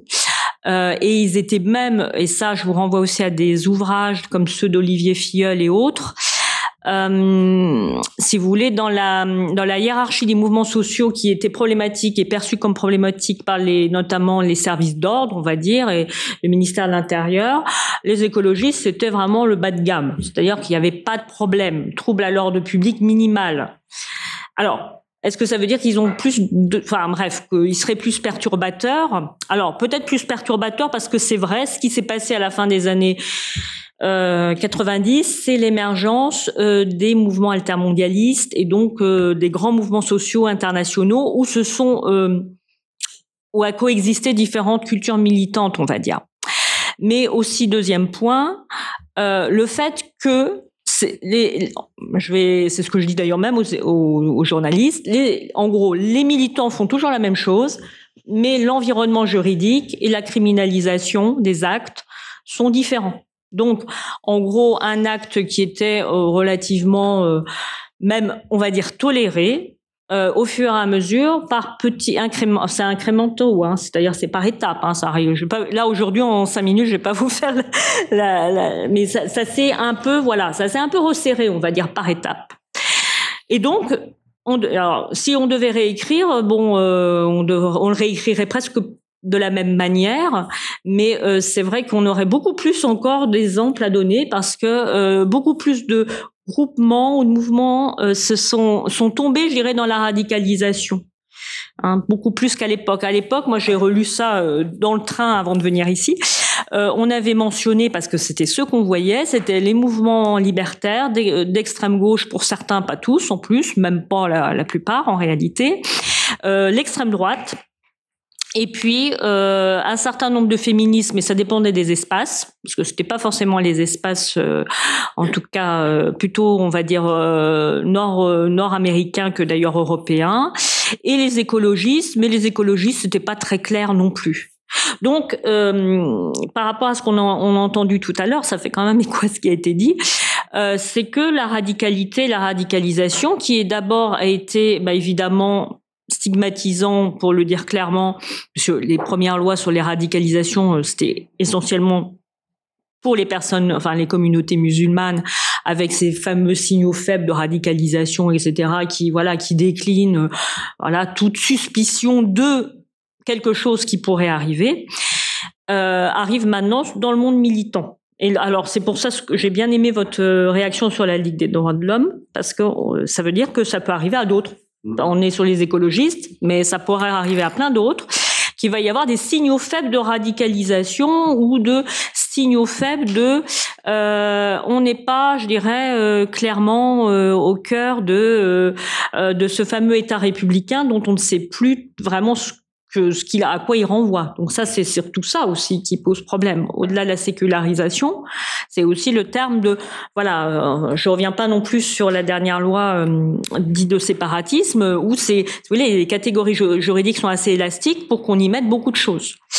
Alors pour revenir à mon religieux, euh, il y a quand même du religieux alors chez les écologistes, mais alors ce qui est assez intéressant, c'est qu'avant que ça devienne un stigmate, et c'est récent, comme je l'ai dit tout à l'heure, donc je vais pas y revenir très vite, puisque maintenant c'est vrai, et c'est à partir des hadiths qu'on a commencé à dire que c'était des djihadistes verts. Il y avait même euh, Honnêtement, il y a eu aussi des journalistes. Hein. Euh, je veux dire, la catégorisation, quand je parle de cadrage c'est des cadrages euh, liés au cadre d'interprétation d'Erving Goffman, c'est-à-dire l'idée que euh, il y a des, si vous voulez, il y a du sens commun qui traverse des espaces sociaux variés et qui font sens pour tout le monde, qui font sens ou non sens, mais enfin tout le monde en parle. C'est pour ça qu'il y a même des, j'allais dire même des journalistes bien pensants, bien à gauche, etc., qui vont quand même me demander est-ce que l'éco-terrorisme ça existe ou pas. Ils vont pas déconstruire, c'est normal parce que un ministre en a parlé. Donc est-ce que bon, Bref, euh, il faut quand même tester la sociologue pour voir si ça existe. Donc, et, et, ça fait exister du coup la catégorie. La catégorie commence à naître puisque elle se diffuse dans divers espaces. Et euh, c'est à partir effectivement, euh, pour le dire clairement, euh, à partir des. Alors d'abord aux États-Unis, et puis euh, puisque les mots écoterroristes sont arrivés aux États-Unis au milieu des années 2000. Et euh, puis en fait en circulation, moi ce que j'ai repéré, parce que grâce à cette affaire d'Armanin et son écoterrorisme, du coup en même pas l'espace de deux trois semaines, je me suis mise à être super spécialiste de l'écoterrorisme et de lire tout ce qu'il y a sur l'écoterrorisme. Et j'ai trouvé des, des textes qui ont commencé à, à circuler en France, qui étaient des traductions clairement euh, déjà de rapports euh, qui venaient des États-Unis et qui commençaient à construire la, catégorisation, euh, mais clairement sur les questions de sécurité. Et c'était pas, alors quand je dis sécurité, ça veut dire que c'était même pas la sécurité des États, puisque les textes venaient aussi parler surtout de la sécurisation, comme j'ai dit tout à l'heure, des entreprises et des intérêts privés. Ils expliquaient bien que il va y avoir, alors euh, d'ailleurs, bon, souvent c'est c'est ce qui se met dans ce genre de texte. Hein, c'est d'ailleurs euh, ce qu'on appelle la self-fulfilling prophecy. On est déjà en train de parler de euh, de ce qui pourrait arriver si, même si ça pour l'instant il y a rien, hein, mais ça pourrait arriver. Euh, on sait que déjà ils commencent à penser que peut-être de faire des sabotages, donc faisons attention d'eux.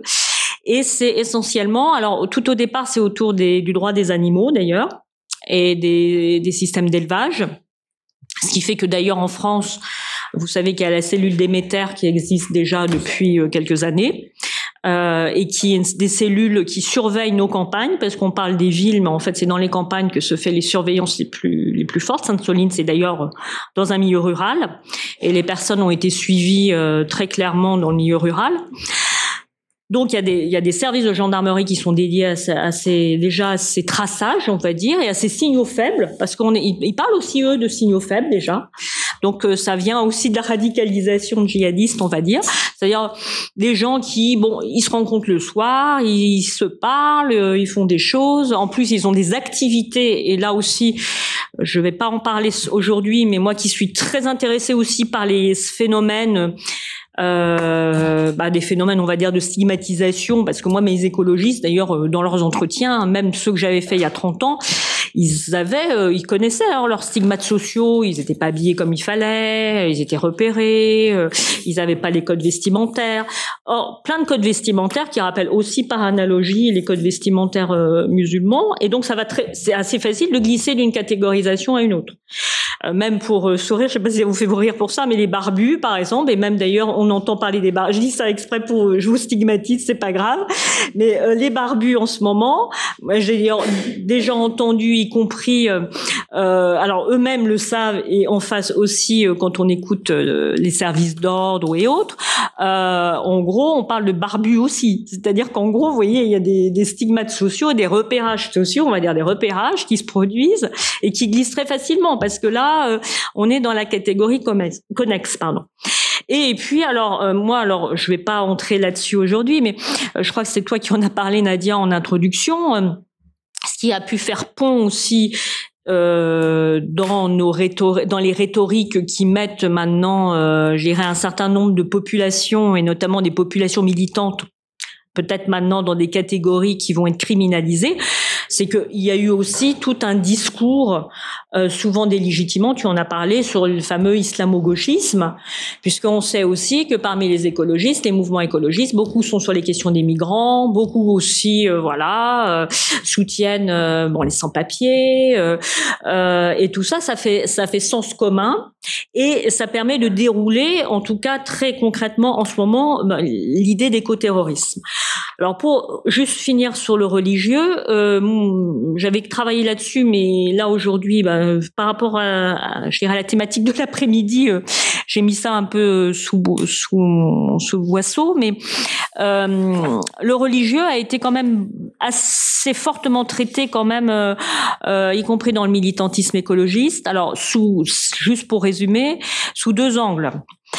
Euh, deux angles qui, qui montrent aussi le caractère euh, peut-être ambigu aussi du regard, y compris des sociologues et des anthropologues sur l'écologie. Parce que moi, bon, j'ai fait ma thèse dans les années 90, il y avait déjà des productions sur les militants écologistes. Et la plupart qui avaient travaillé, c'était des gens comme par exemple pour nous en France, Daniel Hervieux-Légier, qui était vraiment sur des questions. Euh, elle avait des représentations. Elle nous a charrié aussi des représentations religieuses sur l'écologie. Euh, où elle a, euh, si on le regarde, on peut le lire. Euh, moi, d'ailleurs, pour ma thèse, j'avais lu euh, brut de décoffrage, c'est-à-dire sans, sans réfléchir. Ah, mais maintenant, quand on réfléchit, quand même, toutes ces manières de représenter les écologistes de l'époque, c'était sur le terme de la monastique, du rapport au religieux. Euh, Est-ce que c'est une nouvelle religion? Et ça, ça quand même aussi euh, matiné quelque chose parce que, pareil, le militantisme écologiste, même quand je l'ai rencontré dans les années 90, comme je l'ai dit, il se charriait pas mal de stigmates à l'époque, peut-être beaucoup plus que maintenant, finalement, dans, du moins dans certains espaces sociaux. Genre, même moi, quand je faisais ma thèse sur l'écologie, on me disait euh, ah bon, tu t'occupes de cela, c'est des petits bizarres, euh, c'est des hommes bizarres. Les autres faisaient des choses sérieuses, ils étaient sur le Parti socialiste, le Parti communiste, euh, le Front national éventuellement, mais alors euh, s'occuper des écologistes, c'était un peu, un peu, un peu barré, on va dire. Et euh, ces représentations-là faisaient que, comme on savait pas dans quelle case les mettre, souvent la case religieuse était mobilisée, y compris par nos collègues, pour dire on était dedans. Et même moi, j'ai pu l'écrire aussi parfois. Euh, et eux-mêmes d'ailleurs euh, souvent s'auto. Il y avait beaucoup d'autodérision sur leur caractère religieux ou d'exemplarité. Euh, euh, c'est d'ailleurs comme on fait souvent quand on est stigmatisé, c'est-à-dire on joue, on fait de l'humour, mais il y avait aussi des, caractéristiques de ce type. Actuellement, et je vais finir juste là-dessus. Euh, c'est vrai que le stigmate religieux, c'est surtout le stigmate, alors qui est tout à fait bizarre pour, en tout cas, ce qu'on connaît des trajectoires des écologistes en général, c'est-à-dire que euh, les renvoyer au djihadisme vert, c'est les renvoyer évidemment aussi à des formes de terrorisme et à l'usage de la violence. Alors là, je, je finis là-dessus parce qu'autopromotion. Or, euh, ce qu'on a écrit nous sur la désobéissance civile avec Hayes, c'est pratiquement tout l'inverse, c'est-à-dire qu'en réalité, d'abord le rapport à la violence est très rarissime, qu'il est très réfléchi, euh, qui se fait le trois quarts du temps, alors pas récemment, mais pour des raisons, euh, je pourrais expliquer s'il y a des questions, euh, à visage découvert euh, et avec des revendications très très très citoyennes, c'est-à-dire que on va peut-être commettre des délits, mais on va jusqu'au procès il est hors de, question de ne pas aller jusque bah, reconnaître ses actes. Donc très clairement sur une grammaire très citoyenne et euh, correspondant à la non-violence qui a été euh, voilà qui a été euh, promue à la fois dans le mouvement écologiste mais avant le mouvement écologiste dans un certain nombre de mouvements sociaux. Donc pour le dire aussi bon de manière abrupte, c'est relativement inquiétant ce qui leur arrive c'est pas inquiétant ce qui leur arrive. Ce qui est inquiétant, c'est que ça leur arrive et que ça peut arriver à d'autres, parce que euh, y compris dans des euh, cas euh, de non-violence totale, euh, bah, on peut quand même se retrouver comme euh, voilà. Alors non seulement il y, il y aura les éco-terroristes, je dirais les vrais, les durs s'ils arrivent à en trouver, mais il y aura aussi tous ceux qui seront les alliés des éco-terroristes, des voilà, des soutiens aux éco-terroristes, et ça, ça traverse beaucoup le mouvement social en ce moment, et le mouvement écologiste, et s'interroge à la fois sur son répertoire d'action en ce moment, et sur, euh, bah oui, comment faire de tout ça, parce que là, il y a, par exemple, France Nature Environnement, qui est quand même l'énorme association euh, qui fédère toutes les associations écologistes de France, a clairement dit qu'ils étaient en, enfin, en tout cas, ils soutiennent le soulèvement de la terre alors que, euh, vous le savez, ils risquent d'avoir le même problème que la Ligue des droits de l'homme parce qu'ils sont essentiellement des subventions publiques. Donc, euh, à partir du moment où euh, ils vont soutenir, je ne sais pas quel niveau du soutien, mais ça peut être aussi euh, un effet secondaire, si j'ose dire, sur euh, sur leur euh, financement, sur leurs espaces de négociation, et, etc. Voilà. Merci, euh, merci beaucoup euh, Sylvie. Euh, je, je, vois là encore beaucoup d'échos et de liens avec ce qui a été dit précédemment et notamment, enfin entre autres, Émilie, la question que tu soulevais à la fin de la question des alternatives. Quoi, tu disais comment est-ce qu'on peut penser un, une alternative à la sécularisation, à cette déthéologisation et euh, et euh, de manière euh, actuelle et, et, et, concrète se pose aussi maintenant et on le voit bien à travers tes propos Sylvie la question de savoir comment on affirme une alternative, si on peut encore le faire. Voilà, voilà. Est-ce qu'on peut euh, exactement Donc, euh, on en vient à ce moment-là de façon, je pense, tout à fait cohérente à tes propos, Réjeanne, sur euh, la façon dont la façon dont ces mobilisations réinterrogent en fait les frontières du politique et indiquent, expriment des formes de réappropriation du politique. Donc, c'est aussi ce que disait, ce que disait, enfin, ce que ce par quoi tu terminais, quoi, Mohamed, de pas de pas omettre cette question. Euh. Donc Réjeanne, on, on t'écoute. Alors. Alors tout d'abord, merci beaucoup. J'ai trouvé les, les, échanges passionnants. Je vais être vraiment très rapide. Je vais juste vous dire à partir de quelle recherche je parle hein, et ensuite euh, voir euh, par rapport au, au, au, niveau de fusée dont tu as parlé tout à l'heure, la manière dont je peux me raccrocher. Euh, donc moi, ce qui m'a intéressé dans mes recherches, c'est euh, comment est-ce qu'on pouvait comprendre et, avoir euh, peut-être un pas décalé par rapport à la, tendance très importante, je trouve, de dépolitiser les, mobilisations sociales, dépolitiser à plusieurs titres, c'est-à-dire euh, les voir à la fois de la part des acteurs politiques, des acteurs médiatiques, mais aussi d'un grand nombre d'universitaires, de renvoyer les mobilisations sociales au fait d'être uniquement dans le contre, contre les inégalités, contre les injustices, contre la démocratie représentative. Voilà. Donc là, par exemple, Francis Wolff ou d'autres qui disent en fait, ça, c'est des révoltes, c'est pas des révolutions. Euh, ils sont du côté des émotions et pas du côté de la raison. Euh, voilà, il n'y a pas de pour, il y a que des contre. Euh, et puis avec cette idée de citoyenneté critique qui a pu être, qui a été beaucoup travaillée en sciences politiques autour de Pipanoris, mais pas seulement, qui a quand même été avant tout vu comme le fait euh, d'avoir une défiance vis-à-vis de la démocratie représentative, vis-à-vis des élites, euh, qui euh, s'expriment à la fois à travers euh, la montée de l'abstention, le vote pour l'extrême droite, et qui est vu, je trouve, la plupart du temps comme une sortie du politique et pas comme une autre manière de voir ou de faire de la politique. la politique définie à ce moment-là comme ce qu'on considère comme juste pour le commun. Donc je, je, je, trouvais ça dérangeant. Il y, a, il y, avait une dépolitisation à plusieurs niveaux, hein, renvoie donc aux émotions, renvoie à la remise en cause de tout ce qui était associé à la démocratie, aux, au, au corps intermédiaire, euh, et aussi segmentation vraiment euh, du corps politique, segmentation aussi des mobilisations qui étaient vues. Euh, comme euh, euh, des, juste ce que tu disais, c'est-à-dire même pas comme dans l'analogie, c'est-à-dire vraiment pas du tout une vision de l'imbrication hein, des luttes, mais bah, chacun se bat pour ses propres intérêts. Alors il y a les féministes d'un côté, puis alors les féministes même entre elles, elles s'entendent pas, ça c'est normal. Hein.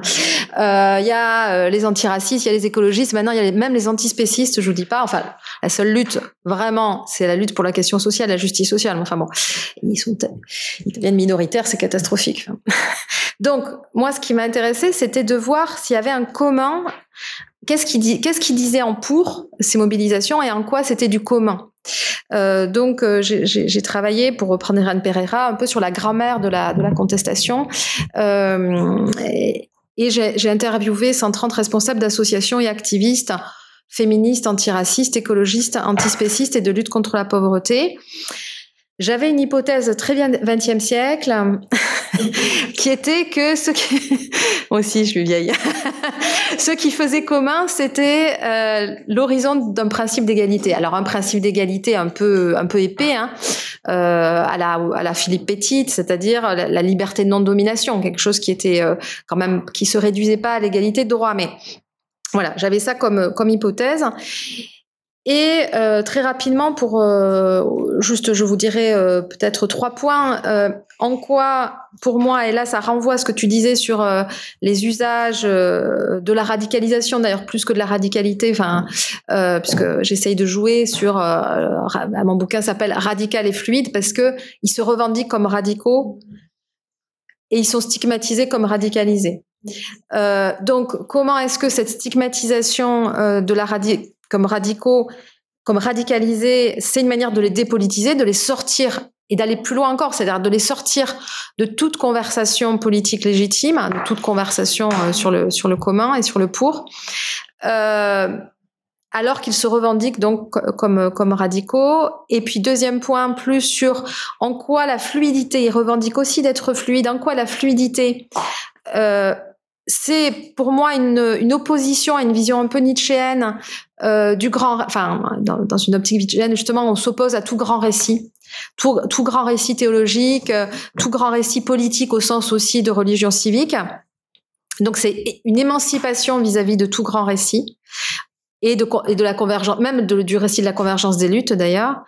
Et puis peut-être un troisième temps sur une alternative qui est donc une forme de repolitisation dans un faire commun par le faire en commun. Donc là, une, des utopies en acte, où il peut y avoir la spiritualité d'ailleurs, mais une spiritualité qui est euh, euh émancipée de, tout, de, toute vision fermée, euh, qu'elle soit généalogique ou, autre. Donc très rapidement sur radicalité, radicalisation par rapport à, à mon hypothèse 20e siècle, je, ma grille d'entretien, la première question c'était euh, quel, est, quel est le rôle pour vous, quelle est la place du principe d'égalité dans votre engagement? Ça a commencé très très mal, puisque puisqu'il m'était répondu assez systématiquement que c'était pas l'égalité qui faisait point de départ et entrer dans les mobilisations, mais c'était la dénonciation des inégalités, des injustices, soit en tant que premier concerné, soit en tant qu'allié, euh, que dans les luttes, en particulier euh, pour euh, le, le, droit des animaux non humains ou pour le, le vivant, on était tous des alliés donc ça, c'était intéressant. Enfin, les humains, les animaux humains. euh, et que ce qui était commun, enfin ce que j'ai trouvé de commun, c'était l'idée que le seul réalisme maintenant, c'était l'utopie dans une période dystopique, et que la, radicalité était aussi euh, euh, la, la, la seule manière d'aborder les choses, puisque ça permettait de comprendre justement les inégalités et injustices dans leur cause, et qu'on ne pouvait pas revendiquer une once d'efficacité si on n'était pas euh, dans une lutte qui travaillait sur les structures euh, des, de l'exploitation, de la domination, et que là, il y avait un ennemi commun. Et que l'ennemi commun, c'était le capitalisme tardif, le néolibéralisme, qui était à la fois sexiste, raciste et écocidaire. Donc cette position, enfin cette, cette dimension radicale, elle était perçue comme commune en fait euh, et vécue comme commune par les personnes interviewées. Ce qui a été intéressant, c'est que c'était à la fois par euh, les activistes euh, voilà, plus fluide, mais aussi par, euh, par exemple, des, associations comme le planning familial, euh, voilà, qui, sont des associations euh, ou SOS Racisme, ou, le, voilà, des ou la Ligue des droits de l'homme. Malik, Malik Salincourt, à l'époque, euh, que, que, je vais interviewer, qui est présidente de la LDH, me dit qui était, oui, qui, quand je l'ai interviewé, était présidente de la LDH, euh, me dit on ne peut plus arriver avec nos principes euh, voilà euh, des, des, des, droits de l'homme et revendiquer et dire ben voilà on va il y a juste un problème de d'implémentation de, mise en œuvre on va les appliquer. Il faut déjà reconnaître les inégalités enfin voilà, toute cette démarche là est portée aussi par les, les associations qu'on associe plutôt à un plaidoyer classique très réformiste euh, ils ont conscience elles ont conscience que cette démarche là de remise en cause de la structure même de la structure politique et économique de manière imbriquée les amène à être stigmatisés euh, comme des dangers. Euh, donc, pour reprendre, voilà, Schmitt, on en a pas mal parlé. Hein, c'est l'ennemi absolu. Hein, c'est l'ennemi de l'intérieur. Euh, et avec le terme d'écoterrorisme, on, voit bien ça. Ce qui est intéressant, c'est qu'avec le terme de wokisme, on, on, voit qu'en fait, il y a un point. Y a, y a, y a alors qu'à la gauche, alors qu'à gauche, hein, les progressistes ils sont pas tous féministes, antiracistes et antispécistes, on le sait ça. Hein Mais pour les gens de droite, il euh, y a une espèce de continuité entre les féministes, les racistes et les antispécistes. Euh, là, pour mes travaux actuels, j'ai lu euh, euh les publications euh, contre les antispécistes et ce c'est souvent le cas, les opposants comprennent mieux ce qui se passe. Et en fait, ils, ils voient très bien comment c'est la fin de l'exception humaine. Il y a une grande tradition de droit en France. Oui, mais qui, qui, du coup comprend très bien ce qui est en jeu et comment ça va bousculer les progressistes qui jusqu'à présent ont mis une barrière entre les animaux humains et les animaux non humains. Et ils l'ont rigidifié. Kim Lika, là-dessus, est super intéressant. Quand on intègre les femmes euh, dans la communauté des égaux, qu'est-ce qu'on dit? On dit non, non, non, c'est pas des animaux. Hein. Euh, voilà, il faut arrêter l'animalisation. Les femmes sont des vrais êtres humains. On les, on les sort de l'animalisation pour les repolitiser. On fait pareil pour les personnes racisées. Et à chaque fois, en réalité, on rigidifie la frontière animaux humains, animaux non humains, voire entre euh, la raison, l'humanité et la nature. Donc, euh, Là, pour moi, c'est le défi hein, des progressistes d'arriver à, enlever, enfin, à questionner cette frontière qui a, été rigidifiée à chaque fois. Euh, et, les, et ceux qui, qui, qui dénoncent l'écoterrorisme et les antispécistes, ils, comprennent bien que là, il y a une révolution en, cours hein, dans le fait de remettre en cause cette frontière historique. Euh, sur le deuxième point, sur la fluidité, ce que j'ai trouvé intéressant aussi, c'est que cette radicalité au sens de comprendre et d'agir sur les causes, elle se méfie en même temps euh, d'une conception qui serait une conception fermée, et idéologique fermée. Et j'avais euh, une autre hypothèse qui a aussi été euh, pas mal bousculée sur la convergence des luttes. Il y a une véritable réticence sur la convergence des luttes et il y a beaucoup plus cette idée d'alliance, de synergie, quelque chose qui est plus de l'ordre justement du rhizome, du réseau, de la confluence et qui s'enferme pas jamais dans quelque chose de rigide. C'est-à-dire qu'on peut toujours bousculer, bouger, rentrer d'autres premiers concernés, être dans quelque chose de très mouvant. Il y a une convergence d'agenda Hein, on se retrouve devant euh, euh, Amazon, euh, gilet noir, gilet, gilet vert, euh, gilet jaune, parce que c'est l'ennemi commun, ou au Panthéon, voilà. Mais on, on va pas faire un programme commun, parce que il faut garder. Donc c'est le front commun de Trotsky, marcher séparément, lutter ensemble. À un moment donné, on se met ensemble, mais après on repart pour marcher séparément, sinon on va perdre nos, les spécificités. Donc là, moi, j'y vois quelque chose qui est quand même dans une logique de suspicion vis-à-vis de tout ce qui est associé à euh, euh, un corpus fermé. Euh, et ce qui va refaire, et je finis là-dessus, ce qui, qui fait lien, ça va être l'idée de faire en commun, ou de faire commun par le faire en commun, par des utopies locales, des utopies en acte, avec du municipalisme libertaire hein, qui, qui, qui est réactivé.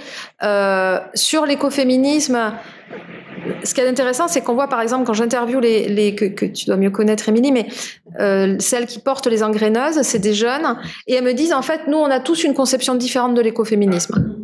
On a un point commun hein, sur cette idée de- de- de- d'exploitation imbriquée. euh, euh, mais il y en a qui sont plus spirituels, il y en a d'autres qui, qui, qui vont être euh, euh, plus euh, féministes intersectionnelles. Enfin, on, on va avoir chacun un rapport différent et chacune un rapport différent euh, dans, à, à, l'écoféminisme. Et ce qui va faire sens, c'est d'être dans la diversité, assumer. Euh, Il n'y a pas un militantisme pur, il n'y a pas une bonne manière de faire du militantisme.